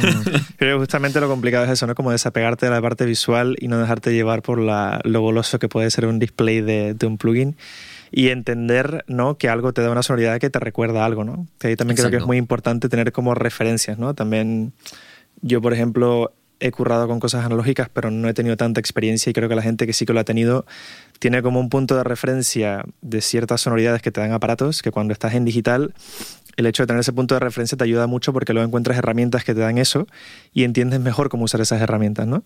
Absolutamente. el, el buscar el, el, color del recuerdo de algo es me parece súper súper interesante y más mm. viniendo de yo un poco sí que agarré la época analógica sobre todo en directo justo yo entré un poco justo en la transición hacia hacia la modernización hacia el digital no cuando empecé yo empezaban a haber consolas de directo ya muy interesantes, de, digitales hablo. Mm. Eh, pero aún no se había terminado de hacer la transición, todavía recuerdo bolos de montar mangueras de 64 canales analógicas. Y, mangueras entre 3 y, 4 personas, ¿no? Llaves y racks. Y, montar una Soundcraft eh, analógica de 48 canales entre 8 personas. O sea, todo eso todavía lo, lo, lo viví. Y claro, me recuerda aún esa sonoridad y a la vez eh, era, es una nostalgia para según qué mixer digital te encuentras, sobre todo en directo. ¿no? En, estudio tenemos muchas armas para, para conseguir que algo suene con grano. Pero en un directo eh, a veces no tienes todas las herramientas que quisieras. O, eh, el tiempo también, ¿no? exacto o ni el tiempo ni, dispones. Eh, hay una cosa muy, muy importante también en el directo que la latencia importa en el directo. Entonces, no nos podemos permitir el lujo de insertar todos los plugins que se nos pasarían por la cabeza o según qué procesos son inviables porque nos van a hacer ir tarde y nadie quiere escuchar al cantante tarde. Exactamente. Entonces eso es un, eso es un buen handicap. Claro. Entonces, ya te digo, es, guay el, rememorar esa sonoridad y, a mí en particular estos plugins de Sonox me recordaban a una mesa digital de Maidas que sonaba eh, particularmente bien y cuando un día me topé con esa ecualización y creo que fue con una batería mm. y torcí el primer potenciómetro, dije, ostras, esto hace lo que hacía aquello. Aquí pasa algo, ¿no? Sí, sí, sí. Y digo, esto me gusta. Y claro, y ya, ya está. Ya tienen todo mi dinero, ¿no? Para. entonces ya. Ya vas y lo compras todo. Es lo que, es lo que sucede con, todo lo que probamos, ¿no? Que muchas veces es aquello de decir, no me lo dejes probar, que si no me lo voy a tener que comprar. Y, hablando de, descubrir plugins y, volviendo un poco a la, mezcla de, de Trikel, ¿Ellos te pasaron las pistas ya exportadas o te pasaron la sesión de, Pro Tools o como tal? Arnau me, pasó la sesión de Pro Tools con los plugins. Y creo que me preguntó, ¿tienes todos los plugins? Y creo que había un par de cosas en particular. Al final, muchas veces pasa que es prácticamente imposible a veces tener absolutamente todo lo que tiene el, productor que, que, te envía la sesión. Y creo que había Mm, tres o cuatro cosas de las que había en la sesión que no tenía. Dos decidí comprármelas porque al final eh, son herramientas que siempre, al final cuando me envían mm, mezclas los productos aprovecho muchas veces para... Para, comprar plugins, ¿no? La excusa, ¿no? La excusa. ¿Por qué, no, ¿por qué no más plugins? para hacer un upgrade y decir, ostras, si este productor me envía esto con este plugin, eh, vamos a darle una oportunidad a este plugin, ¿no? Eh, Se lo ha ganado. Exacto. Y, y muchas veces aprovecho ese momento, ¿no? Y en, ese, y en este tema en concreto venían muchas cosas hechas de, plugins. En algunas, simplemente yo lo que hice es añadir proceso posterior a lo que, a lo que él tenía. Es decir, traté esos plugins que estaban puestos como si viniera consolidado, porque me gustaba ya lo que, lo que había. Y en algunos casos eh, inserté cosas entre medio o previas y en otros casos lo rehice de otra manera. depende un poco Quiero recordar que las voces, las voces lo, lo rehice un poco, el, channel strip lo rehice un poco de, otra manera, pero lo que eran más sintes eh, y bajos, respeté mucho todo lo que ya venía dado y hice mi proceso posterior a lo que, a lo que él había propuesto. Cuando dices que rehiciste el channel strip, ¿te refieres a que retocaste los parámetros dentro del channel strip que venía en la sesión o lo reemplazaste por, por uno tuyo? Lo llegué a reemplazar. Eh, utilicé otro tipo de DSer. Al final también, cuando ellos están grabando en el estudio, imagino que en algunos casos utilizan plugins que les den poca latencia, precisamente por, por tener... Eh, monitoraje a tiempo real, ¿no? Básicamente. Exacto. Ah. Entonces hay alguno, algunas herramientas que yo creía que otro plugin podía cumplir mejor su función que no el que había puesto. pero sí que eh, algún plugin igual simplemente lo cambié de, ubicación y, y, toqué algunos de los parámetros, pero aproveché mucho de lo que, de lo que Arnau había propuesto. Yo añadí algún subgrupo más, eh, igual reverbs que ellos tenían insertadas sobre canales yo las hice por auxiliar para poder tener más control sobre la automatización y demás. Pero, pero en general soy partidario de que, de que me envíen las cosas cuanto más consolidadas mejor. Pero te lo, te lo preguntaba más que todo por el tema de, mm, de creo que es muy guay cuando te envían la sesión como tal, porque de esa forma te aseguras 100% de que estás escuchando lo que escuchaba el productor del artista, ¿no? Porque muchas veces cuando te exportan las pistas hay toda la duda de mm, qué dejo, qué no dejo, cómo lo exporto y luego lo exportan, pueden haber errores en el export o puede haber cosas que igual por el ruto de la sesión no se exportan de la misma forma.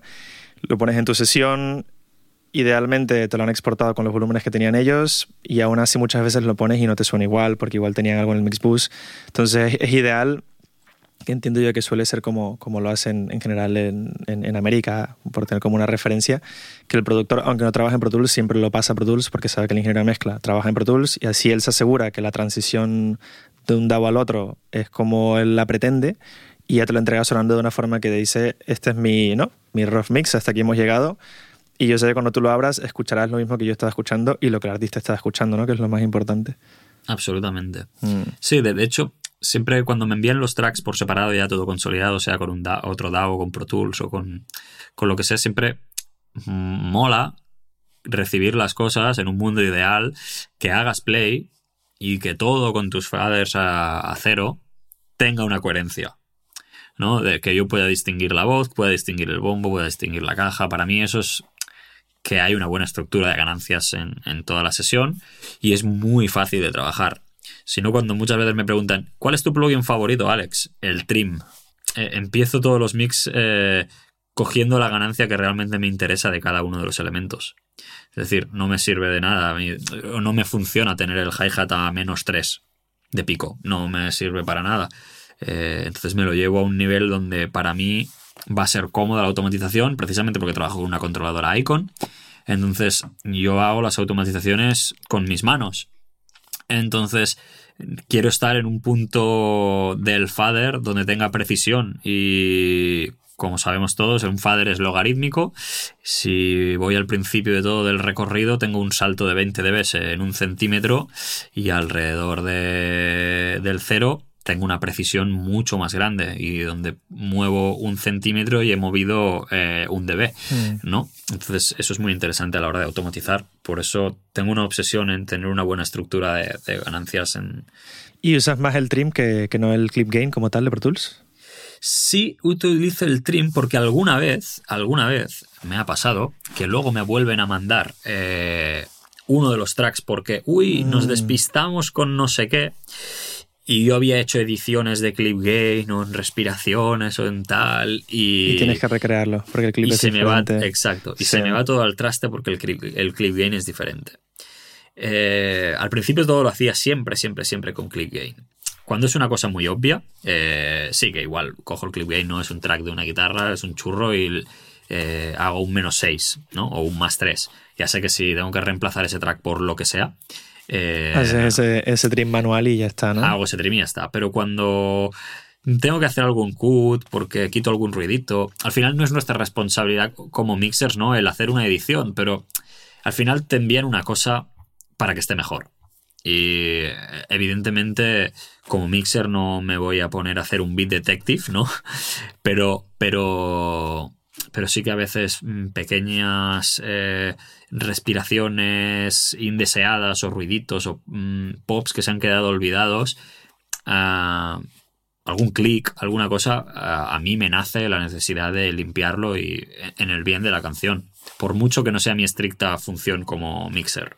Claro, pero al final forma parte del producto final y ese producto final te representa a ti como mixer, ¿no? Entonces Exactamente. también quieres que quede lo mejor posible y, y aunque no sea parte de tu trabajo, pues pones ese esfuerzo extra para que quede, ¿no? Exactamente. Entonces, una vez que incluso muchas veces, por tal como está cantado eh, un tema, ¿no? Las respiraciones que tiene un tema, eh, a veces es guay hacer un fade in a las respiraciones. Y eso igual te lleva 20 minutos. Pero es bonito destinarle esos 20 minutos porque igual así puedes estrujar el compresor tanto como tú quieres y no te penaliza la respiración, ¿no? Eh, es, bueno, un poco ese es el juego, ¿no? Entonces... Pero bueno, de nuevo, por suerte, está el asistente que se encarga de eso, ¿no? ya molaría, ¿eh? Ya, ya, totalmente. Ya molaría. Totalmente. Y volviendo un poquito, bueno, a lo que hablábamos antes, comentaste que la mezcla de, de Trickel era in the box. Te quería Sí. preguntar, in the box versus eh, mezcla híbrida, ¿cuál es tu preferencia o, tu criterio cuando tienes que escoger entre uno o el otro? Yo creo un poco de que depende del, del vibe del tema. Eh, y también de la inmediatez del tema, eh, del deadline y, y del deadline de los stems. Que cuando hablamos de mixing muchas veces tampoco nos olvidamos de los stems, pero los stems, los stems forman parte un poco de nuestro trabajo y nos los piden. Y muchas veces el día siguiente de aprobarnos el, el, el mix. Uy, no sé si se ha ido el, Volviendo al- a la mezcla de Trickel que comentabas que fue in the box, ¿qué diferencias encuentras tú o cuál es tu criterio cuando tienes que decir entre mezclar in the box o, o en híbrido? Pues sobre todo depende del vibe del tema un poco. Eh, si creo que el analógico le puede aportar algo interesante a la canción o, no. Y también de la inmediatez y de la inmediatez en la que necesiten los stems. Porque evidentemente eh, con hardware analógico todo absolutamente debe ser real time. Y in the box me puedo permitir el lujo en algunos casos de, de hacer cosas offline. Eh, aunque muchas veces les hago real time también para asegurarme bien de que no se está colando nada que no me interesa en los stems. O sea, muchas veces aprovecho para hacer mails, ¿no? Cuando hago stems y, y voy haciendo. voy haciendo rec. Y así mientras voy escuchando que realmente en el stem de la batería solo está la batería. Y si hay algo que tal, vu- vuelvo a rectificar, ¿no? Eh, pero Claro, realmente eh, en un mundo ideal, eh, en un mundo ideal yo creo que tendría una solid state eh, y sería la persona más feliz del mundo con una consola analógica. Sí que es verdad que siempre híbrido. Creo que las ventajas que nos da el digital eh, en lo que es la precisión eh, es impecable y, y nunca lo conseguiremos eh, eh, en, analógico, ¿no? Lo que nos puede hacer, lo que nos puede ayudar un SUZ, una ProQ, eh, son herramientas que en, que en- digital, o sea, que en, que en analógico mm, es imposible, ¿no? Entonces, claro, soy fan de la mezcla híbrida, y me gustaría poder hacer más cosas en analógico, más de las que quiero, ¿no? Normalmente, pero no necesariamente el resultado es, eh, es peor. Eh, realmente el Pro Tools suena muy guay. Eh, tenemos herramientas y plugins que suenan súper guay. Lo que te diría que lo que me ayuda a mí de- del camino eh, híbrido o del analógico es la rapidez en sacar resultados. Eh, me resulta mucho más rápido con una mezcla híbrida sacar el resultado que tengo en la cabeza muchas veces.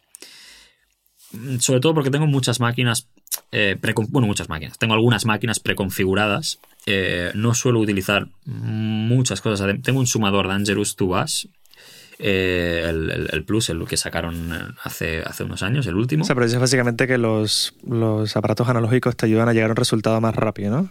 Que si no los tuvieras. Exactamente. Ujú. Exactamente. Eh, y como hablaba antes un poco de, de- de lo importante que es para mí la estructura de ganancias, cuando trabajas híbrido todavía más. Eh, entonces yo tengo estas máquinas preconfiguradas, tengo algún proceso paralelo configurado, eh, mi Mixbus Chain preconfigurado, y yo sé que si le, entre- le entrego X nivel eh, se comporta de una manera y si le entrego X nivel se comporta de otra. Eh, rara vez he terminado con el Mixbus en bypass. siempre suele estar activado o el compresor que tengo en el, en el master depende de la producción comprime medio dB, 1, 2, 4 a veces, eh, depende un poco. Creo que si el disco de Trikey eh, lo hubiera hecho con hardware se hubiera roto la aguja de, de- de- del gain reduction de mi Mixbus.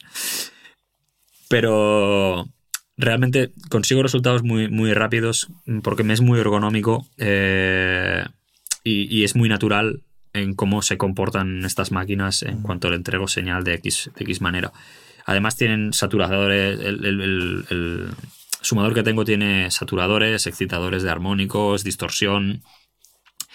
Es muy interesante y, y consigo unos resultados muy rápidos eh, sobre todo el, el, el- El, el global mix. de la mezcla, ¿no? Sí. Y cuéntanos un poquito qué es lo que tienes de, de tu cadena analógica. Mira, aquí ahora mismo está funcionando eh, mi sumador Dangerous, eh, Tubus Plus, eh, el cual es súper sencillo de hacer recalls. Y en el external insert de- del, del Mix Bus, ahora mismo con un mix en el que estoy trabajando tengo un Gravity Bus compresor de tierra audio, una gente de Madrid que hace unos aparatos increíbles. Esa es como una especie de SSL, ¿no? Bus Compressor, una emulación. Sí, Hmm. es, es una, es una especie de, de, de G-Bus Compressor. Eh, algún día, en lugar de esto, lo que tengo es un API 2500. Cuando tengo alguna cosa mm, que necesite un poco más de agresividad, normalmente tengo entonces el API 2500. Eh, alguna vez el API 2500 pasa al stem del sumador donde tengo la batería y entonces en el, en el master está el, el tierra audio. O sea, para tenerlo un poquito mejor, en el Dangerous tienes inserto en la salida del estéreo, ¿no? De la suma que te hace, pero luego Exacto. también tienes inserto por subgrupo, ¿no? No exactamente lo que hago es caer en cascada del Pro Tools. Eh, es decir, caer- salir del conversor hacia el API y del API ir al stem que le correspondería a la batería. Que O sea, ejemplo insertas en la, en la señal de salida de la batería, insertas el, el 2500, no el API. el 2500 para ir al sumador porque el sumador no tiene Inserto por subgrupo, por vale. canal. Pero sí que tienes un inserto en el, en el estéreo, ¿no? Entiendo. Exactamente. Vale. Exactamente. Entonces, eh, al principio también eh, maché, o sea, compré dos, dos ecualizadores eh, Icicle de, de- o Icicle, como, como le llaman ellos. eh, es un ecualizador paramétrico que tienen los de, los de Tierra Audio. Lo empecé, lo empecé a usar detrás de- del compresor Mm. para acabar de darle un poco de, mm, de- de- el tono que necesitaba el, el- el mix. Lo que pasa que empecé a hacer inventos, experimentos. Me di cuenta que me gustaba mucho la distorsión que tienen estos ecualizadores. Y ahora lo trabajo como un proceso paralelo. eh, que siempre está en mis. en mi stem 7, 8 de, del, del sumador. Siempre. Esto nunca cambia. Y básicamente tengo los ecualizadores configurados de una forma, con un realce de agudos y con la saturación a tope. Y esto lo utilizo básicamente como proceso paralelo para dar más impacto a cosas que creo que necesitan salir hacia adelante en el mix. O sea, usas el EQ como proceso paralelo. Exactamente. Vale, pero haces el inserto desde Pro Tools, no en el... Exactamente. Vale, vale. Si tienes como, un, por así decirlo, un auxiliar eh, o una salida a la que envías diferentes cosas, que todo eso vuelve a, a un retorno en Pro Tools, ¿no? Eh, todo eso, es decir, yo en Pro Tools me separo, me separo eh, las salidas físicas en auxiliares, que eso es todo lo que va al sumador.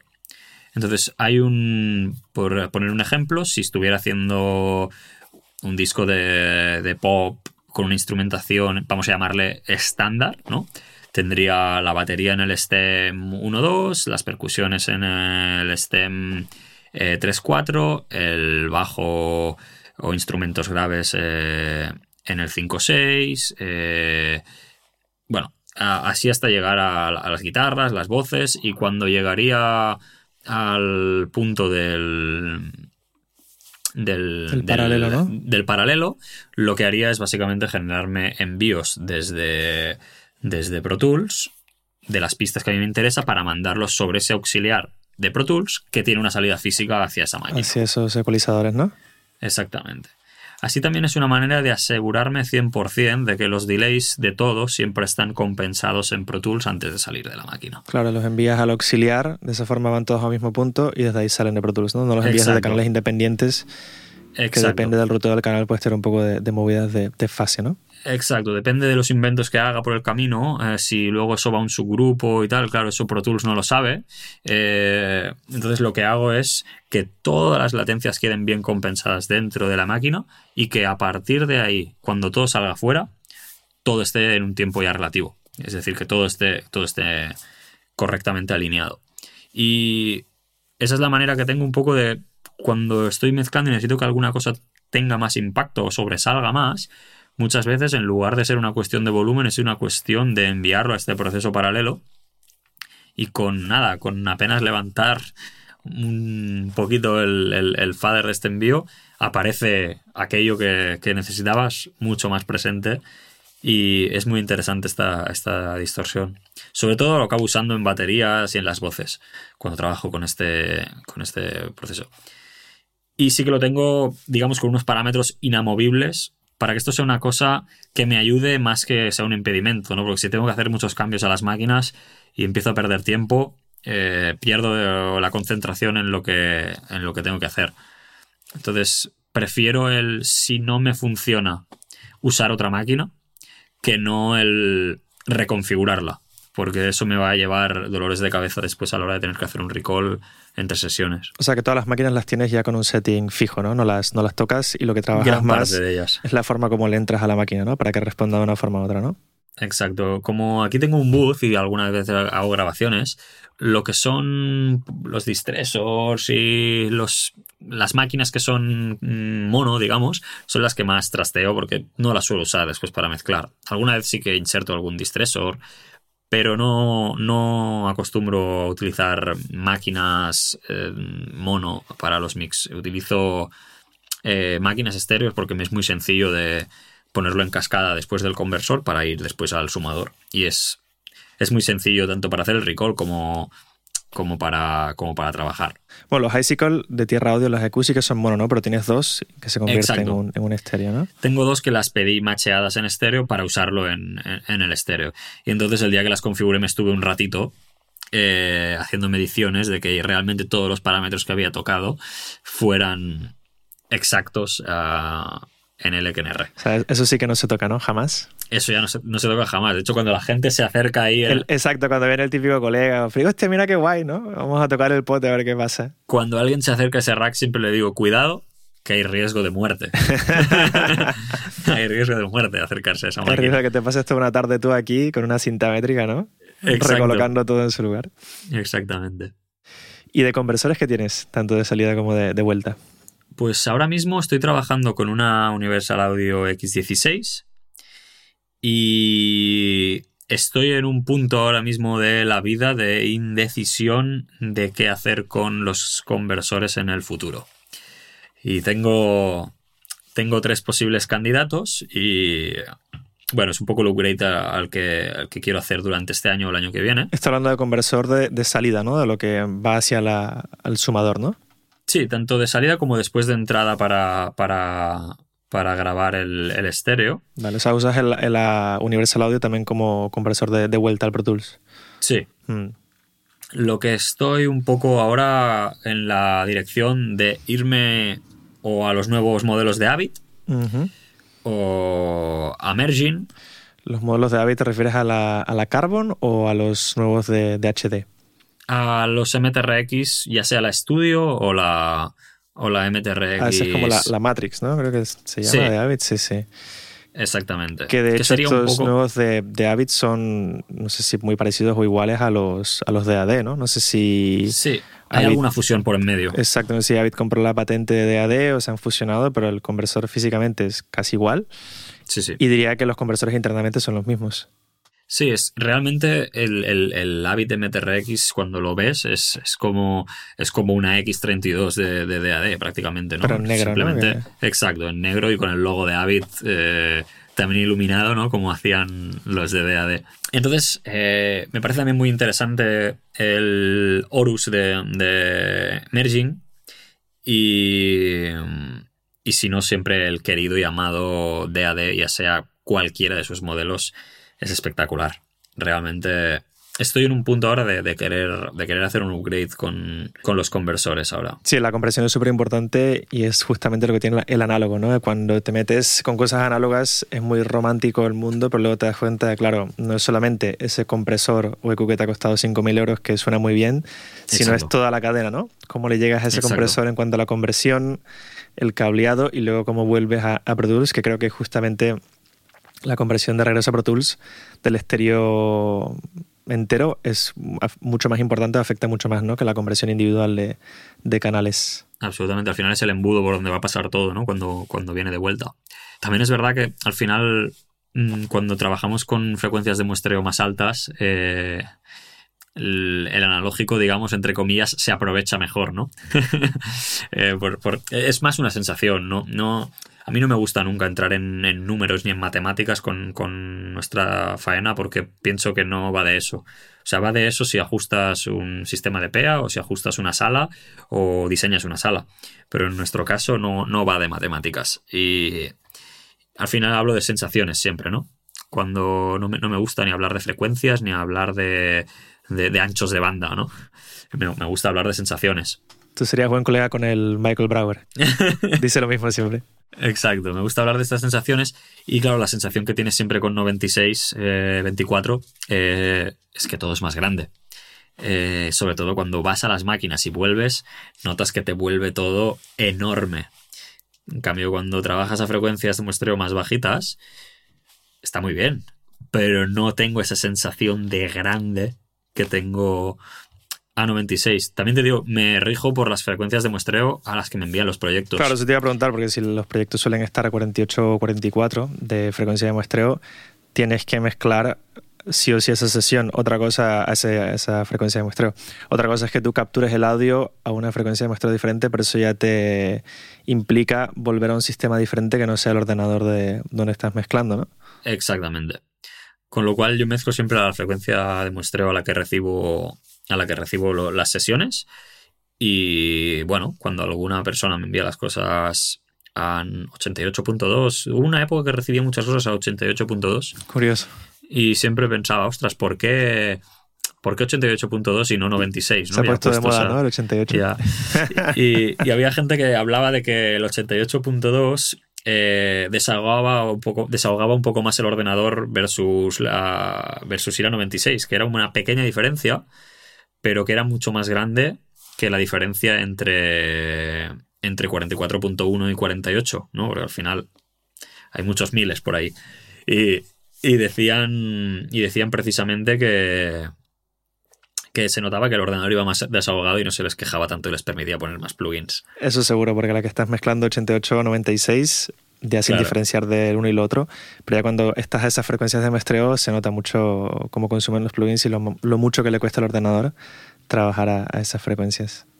Correcto, hay muchas veces cuando trabajo con sesiones eh, a 96 mm, con mucho, mucho, mucho track, a pesar de tener un buen ordenador, hay algunas veces que si hago mucho proceso in the box, me veo obligado a congelar algunas cosas. Eh, porque si no al final eh, no puedo poner todo lo que, lo, que quisiera si no tuviera una ristra de servidores eh, enorme en una sala de máquinas eh, ideal, ¿no?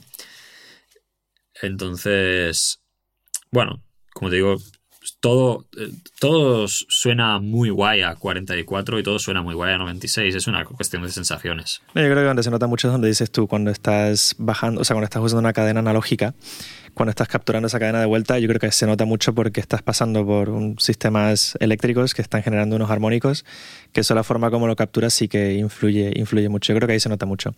Ya luego una sesión en general, si la mezclas una frecuencia de muestra u otra, eso ya viene dado por la frecuencia en la que se ha grabado y se ha producido, ¿no? De hecho, un, un poco saliendo de, como te decía, saliendo un poco de los tecnicismos y hablando de sensación, al final siempre pienso, cuando, dicen, ostras, Alex, ¿y por qué trabajar a 96 si luego esto va a acabar a 48 16 o va a acabar a 44 16 o 48 24 para plataformas? Bueno, mm, yo creo que es muy importante bajar la resolución de la foto al final.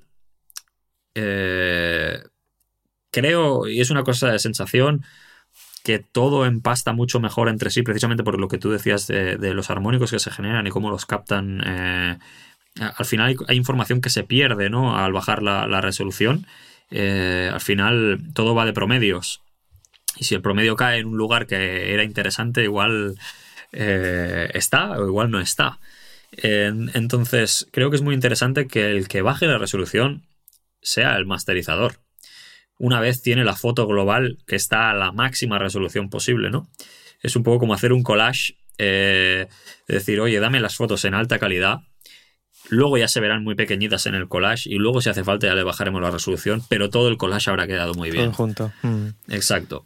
un poco esa es la sensación de que si la foto final eh, baja de resolución, no es tan importante como que la composición de la foto ya esté hecha en mala resolución. Mm, totalmente. Eso es un poco mi, hablando de fotografía, ¿no? Hablando de la sensación que, tengo al, No, creo que es una buena analogía porque justamente es a lo que es la foto y el audio, la luz y el, sonido es algo que se parece mucho, ¿no? Y muchas veces en, a nivel visual es más fácil como imaginarse algo que no a nivel sonoro, ¿no?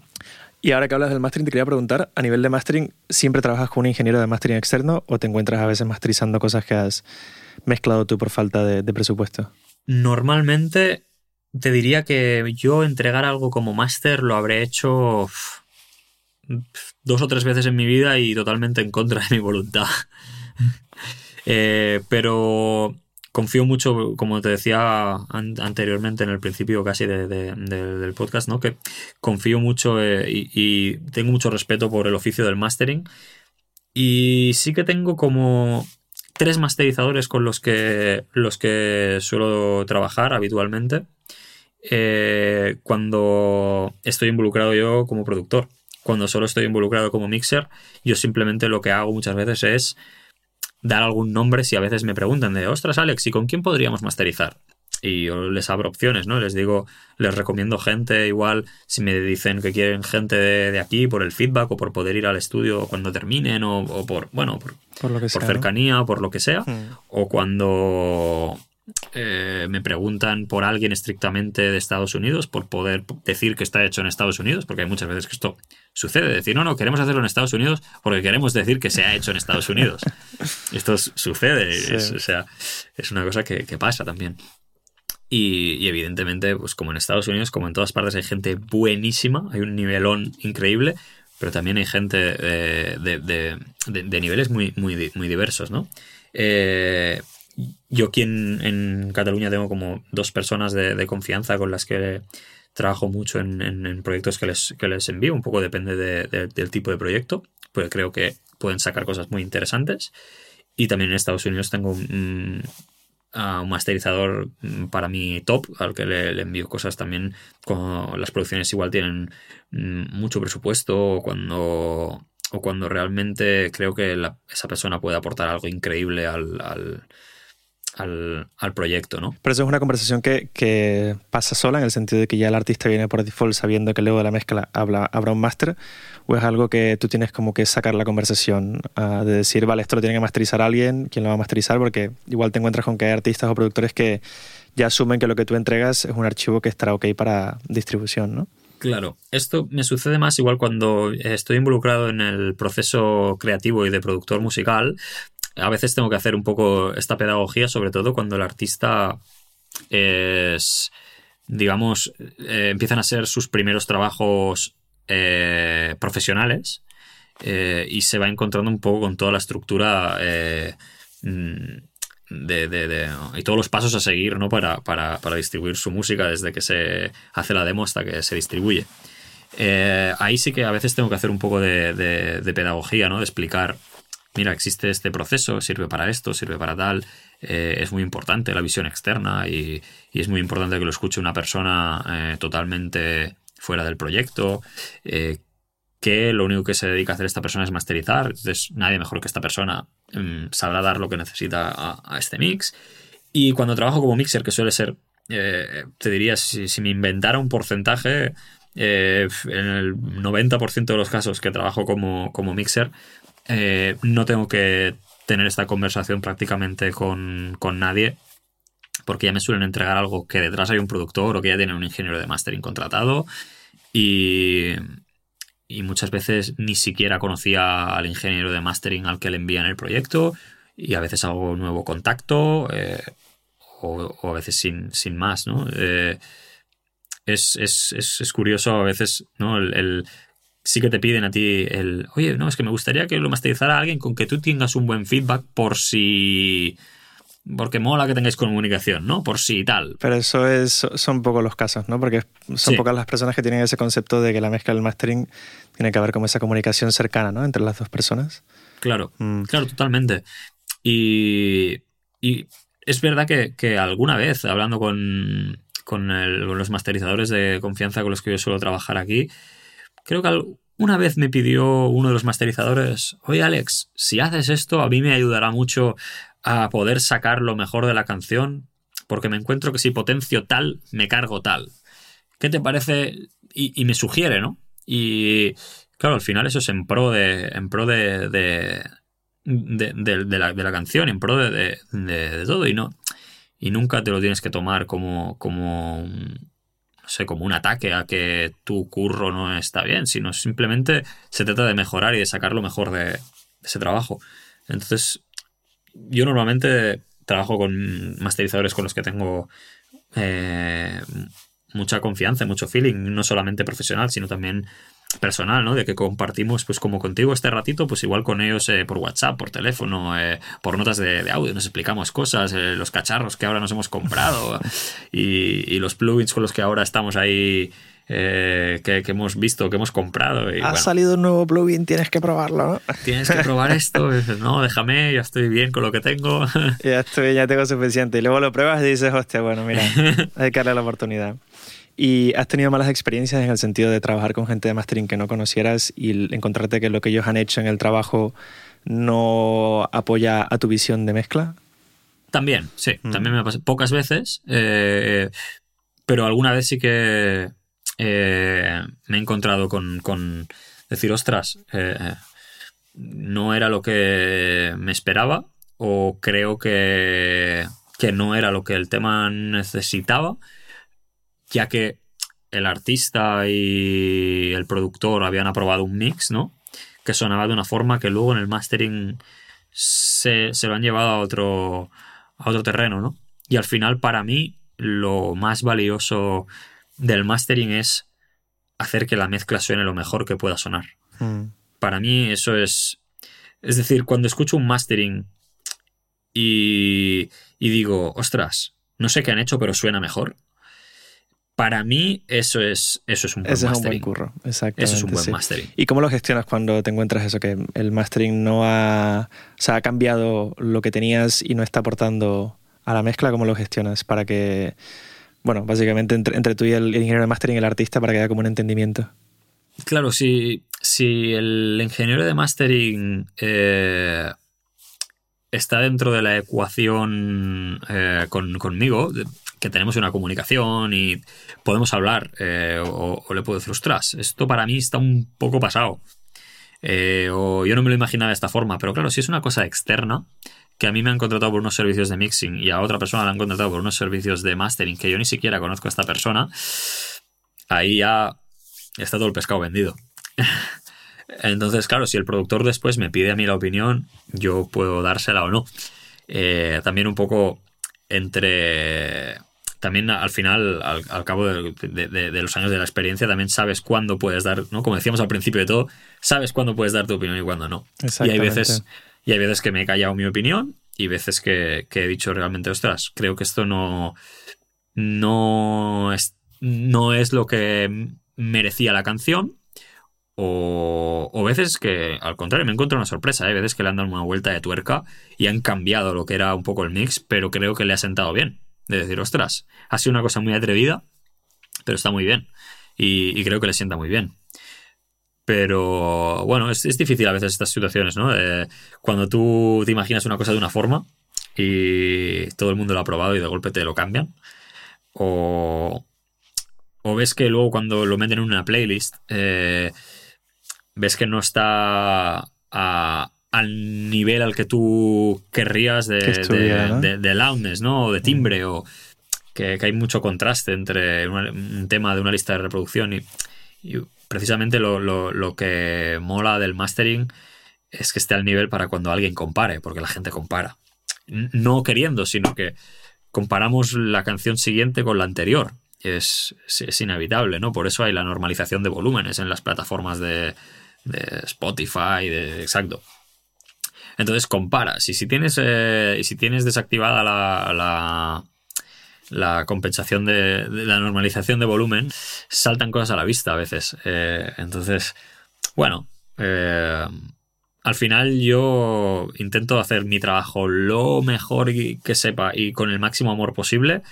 Y evidentemente, si lo que sale después mm, del estudio de mastering está increíble, pues lo celebraremos. Y si no me acaba de convencer, no lo celebraremos tanto. Exactamente. Sí, sí. Básicamente. Genial, Alex. Pues ya ir acabando un poco el episodio, ir cerrando ya las preguntas.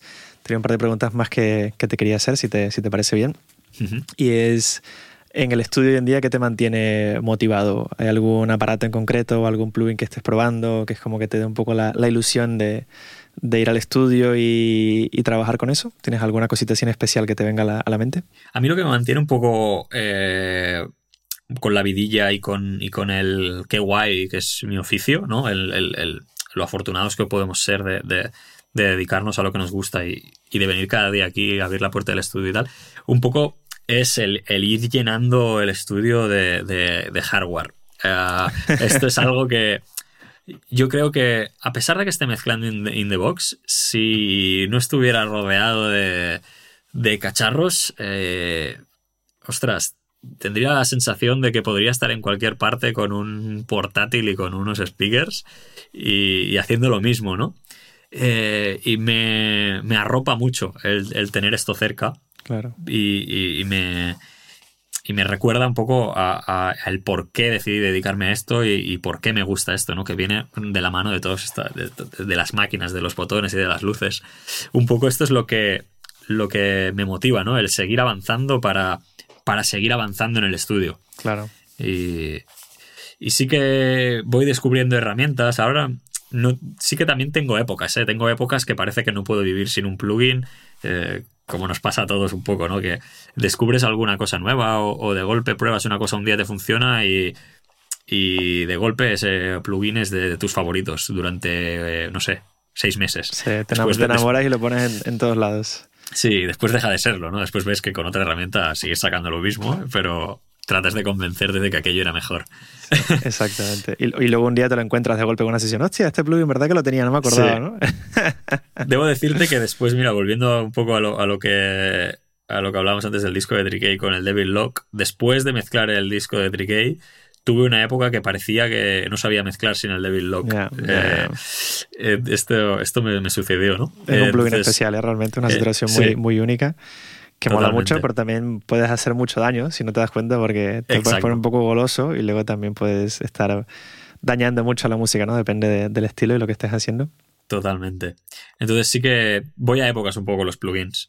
El día que descubrí el Sooth, eh, pensé, ¿cómo he podido estar mezclando hasta ahora sin, sin, tener sin el Sooth? O sea, es, brutal, es una herramienta increíble. Es una de las mejores herramientas que, que con la que he trabajado en mi vida. O sea, es, increíble. De hecho, en la misma casa, no sé si conoces el Spiff. Ajá. no, Lo, no, lo he, usado. Pues si te gusta el SUZ, tío, el Spiff te va a cambiar la vida. Es, o sea, es increíble a nivel de, de, trabajar los transitorios y la dinámica. O sea, no, yo para mí no hay nada que haga lo que hace Spiff y mola mucho porque es una herramienta muy que puede ser muy creativa, pero que también te puede dar mucho eso que muchas veces estás como dedicándole mucho tiempo a cuando tienes una mezcla muy densa con muchos elementos para acabar de sacar ese punch, por ejemplo, de elementos percusivos de la batería, pones el spiff y es que en cinco segundos lo tienes y ya está. Y eso es, y es, es brutal, es muy guay. Va a haber, va a haber que comprarlo. Otro más. Este, este podcast me va a costar dinero, ya lo veo. A la, a la lista de Reyes, tío, al, próximo año, al próximo año. Sí, sí, Total. Pues sí, sí, es un, poco lo que nos tiene motivados un poco a todos, yo creo, ¿no? Pero ya te digo, en concreto a mí lo que me motiva es entrar aquí, estar rodeado de lucecitas y de, y de cacharros. Y, de ver aquí un patch y de ver cables Bantam colgados de, de, un guitarrero, esto es un poco lo que, lo que me motiva. Te quería preguntar también si tú hoy en día pudieras volver, eh, si hubiera una máquina del tiempo y pudieras volver al pasado y encontrarte con el, el, pequeño Alex que estaba ahí con su grupo en la sala de ensayo montando esa pequeña mesa de, de sonido y comenzando a aventurarte un poco en el mundo de, del audio y del, del, directo y posteriormente del estudio. Eh, si le pudieras dar un consejo, que creas que sea un consejo que le ayudaría en su carrera profesional, ¿qué, le, qué consejo le darías? Ostras, que, que, no se dedicara a este oficio, ¿no? no, no, no, es, ese, consejo, no, pero, ese, ese, no se vale. Pero, no, pero real, ostras, realmente igual me diría que, que hubiera, que hubiera arriesgado antes incluso, ¿no? De decir, o sea, haber decidido dedicarme al audio antes, antes que. antes de lo, de lo que. de lo que lo hice, ¿no? De decir, estuve una época en esa transición de músico barra ingeniero mixer. Eh, de haber tomado antes la decisión, ¿no? De, de, no estar caminando entre las aguas mmm, tanto tiempo de, de, incertidumbre. Estuve, estuve en una época de incertidumbre de decir, la guitarra, el, el, la consola, la guitarra, la consola, la guitarra, la consola, y al final fue ganó la consola, ¿no? Me gustaría haber tomado esa decisión un poco, un poco más pronto. Claro, pero no habría una cosa sin la otra, ¿no? Que también es lo bonito, exacto, ¿no? Si no hubiera habido la exacto. guitarra, no hubieras llegado probablemente al, al mundo de, de la en directo y de, del estudio, ¿no? Exactamente. Genial. Ese es igual quizá lo que, lo que, lo que me diría, ¿no? Porque uh, sí que es verdad que, que, miro hacia atrás y tampoco me arrepiento de, de nada de lo, de, de lo que hice. Eh, creo que precisamente soy, soy el técnico de sonido que soy o el mixer que soy precisamente porque estuve vinculado eh, como instrumentista a la música desde muy pequeño y, y, eso me ha dado una visión no mejor o peor sino distinta y muy complementaria a lo que a lo que a lo que hago y creo que no vería la música de la misma manera si no hubiera estado en el escenario y de la, de la perspectiva del músico también. Yo creo que eso es súper importante. Exacto. Sobre todo, en este, en este punto, sobre todo eh, en directo. Sobre todo en directo. Porque al final el ambiente, el ambiente en el, en el estudio muchas veces nos estamos tocando de la mano, ¿no? Eh, el, intérprete con el ingeniero de, de, del estudio. Lo que en directo estamos muy distantes, ¿no? Hay una persona que está expuesta eh, o un grupo de personas que están expuestas y un grupo de personas que están en la sombra. Eh, entonces, en el estudio estamos, estamos todos en la sombra, ¿no? En el, estudio somos un poco, todos somos iguales en el momento en que entramos en el estudio, todos estamos trabajando por el bien de una canción. Y en el show eh, es exactamente igual, todos trabajamos eh, para la misma dirección, eh, todos trabajamos en pro de, de, del espectáculo y de la música que se está haciendo, pero hay el foco puesto eh, en el artista o, en, el, o en, en, lo que pasa en el escenario. Y, y las relaciones a veces son, son diferentes. Eh, sin, sin, ir más lejos, hay muchas veces yo girando con artistas que ni siquiera, igual hacemos tres, tres días de, de, show y yo como técnico de, de, FOH no me veo con el artista en esos tres días. Eh, pero porque tenemos camerinos distintos, eh, viajamos, viajamos eh, en vuelos distintos, en, en, en, transfers distintos. Bueno, lo ves a la distancia, ¿no? Desde el control claro, de, de lo, lo, ve, lo, veo a la distancia y muchas veces luego... Y por el después de... hey, claro, ¿qué, ¿qué, pasa, tío? ¿Cómo? ¿Cuánto tiempo, exacto. no? Exacto, y a veces ni eso porque eh, probamos virtualmente, no, no, no, vienen a, no vienen a las pruebas ¿no? de los músicos y probamos simplemente el staff. Y y claro, quieras que no, eh, es una relación un poco, un poco distinta de que no te estás viendo con, con la persona que estás, que, que estás trabajando a, a, aquel día, ¿no? Y es claro. curioso que muchas veces es, es, por WhatsApp y el artista alguna vez en plan coña, alguna vez me ha dicho, bueno, imagino que estabas ahí, imagino que estabas ahí haciendo lo tuyo. Me han dicho que, me han dicho que sonaba bien, ¿no? Eh, estabas ahí y, y, no sé, por las fotos que has colgado parece que estabas, ¿no? Pero no nos vimos. Yeah. Es, bueno, es, curioso, es curioso a veces. Bueno. Alex, eh, aquí podríamos seguir. De hecho, tengo un montón de preguntas que al final no las he hecho, pero bueno, también ha sido guay porque ha, ha fluido muy bien el ritmo de la conversación y bueno, nos podríamos estar aquí hablando horas y horas. Sí, eh, total. Te hago la última pregunta. Simplemente las personas que nos están escuchando que sepan dónde te pueden encontrar si quieren saber un poco más de ti o si quieren trabajar contigo, si están listos para hacer su próximo hit o tengan su producción ya hecha y buscan una persona eh, para mezclar, ¿dónde te pueden encontrar? Pues ahora todo se cuece un poco en, el Instagram y es Instagram arroba a carreteros con ese, con ese final, la, A de Alex y la S de Salvador. y, y, en mi página web eh, www.alexcarretero.com. Esos son los lugares más, más fáciles donde encontrarme. En mi Instagram solo encontrarán fotos de mixers y carátulas de discos y alguna que otra foto de cuando de, mi ocio personal, pero casi todo está enfocado a lo mismo. Genial, Alex. Pues muchísimas gracias por estar aquí. Comentarle a nuestros oyentes que tenemos una playlist con toda la discografía de Alex que suena increíble. Así que por favor, ir a escucharla. Y nada, ha sido un placer estar contigo hoy aquí en este episodio de Notas de Audio. Muchas gracias y un placer igualmente. Muchísimas gracias, Alex. Hasta la próxima. Hasta la próxima. Muchas gracias por escuchar Notas de Audio. Si te gustó el show y te gustaría ayudar a mejorarlo, por favor compártelo con tus conocidos en redes sociales y deja una puntuación y una reseña en iTunes para ayudar a que el podcast llegue a más oyentes. Puedes ir directamente a iTunes o a la página web notasdeaudio.com slash review para una sencilla explicación de cómo hacerlo. Y no te olvides de darle al botón de suscribir para que no te pierdas ningún episodio nuevo. Muchas gracias por escuchar, mi nombre es André Giraldo y esto es Notas de Audio.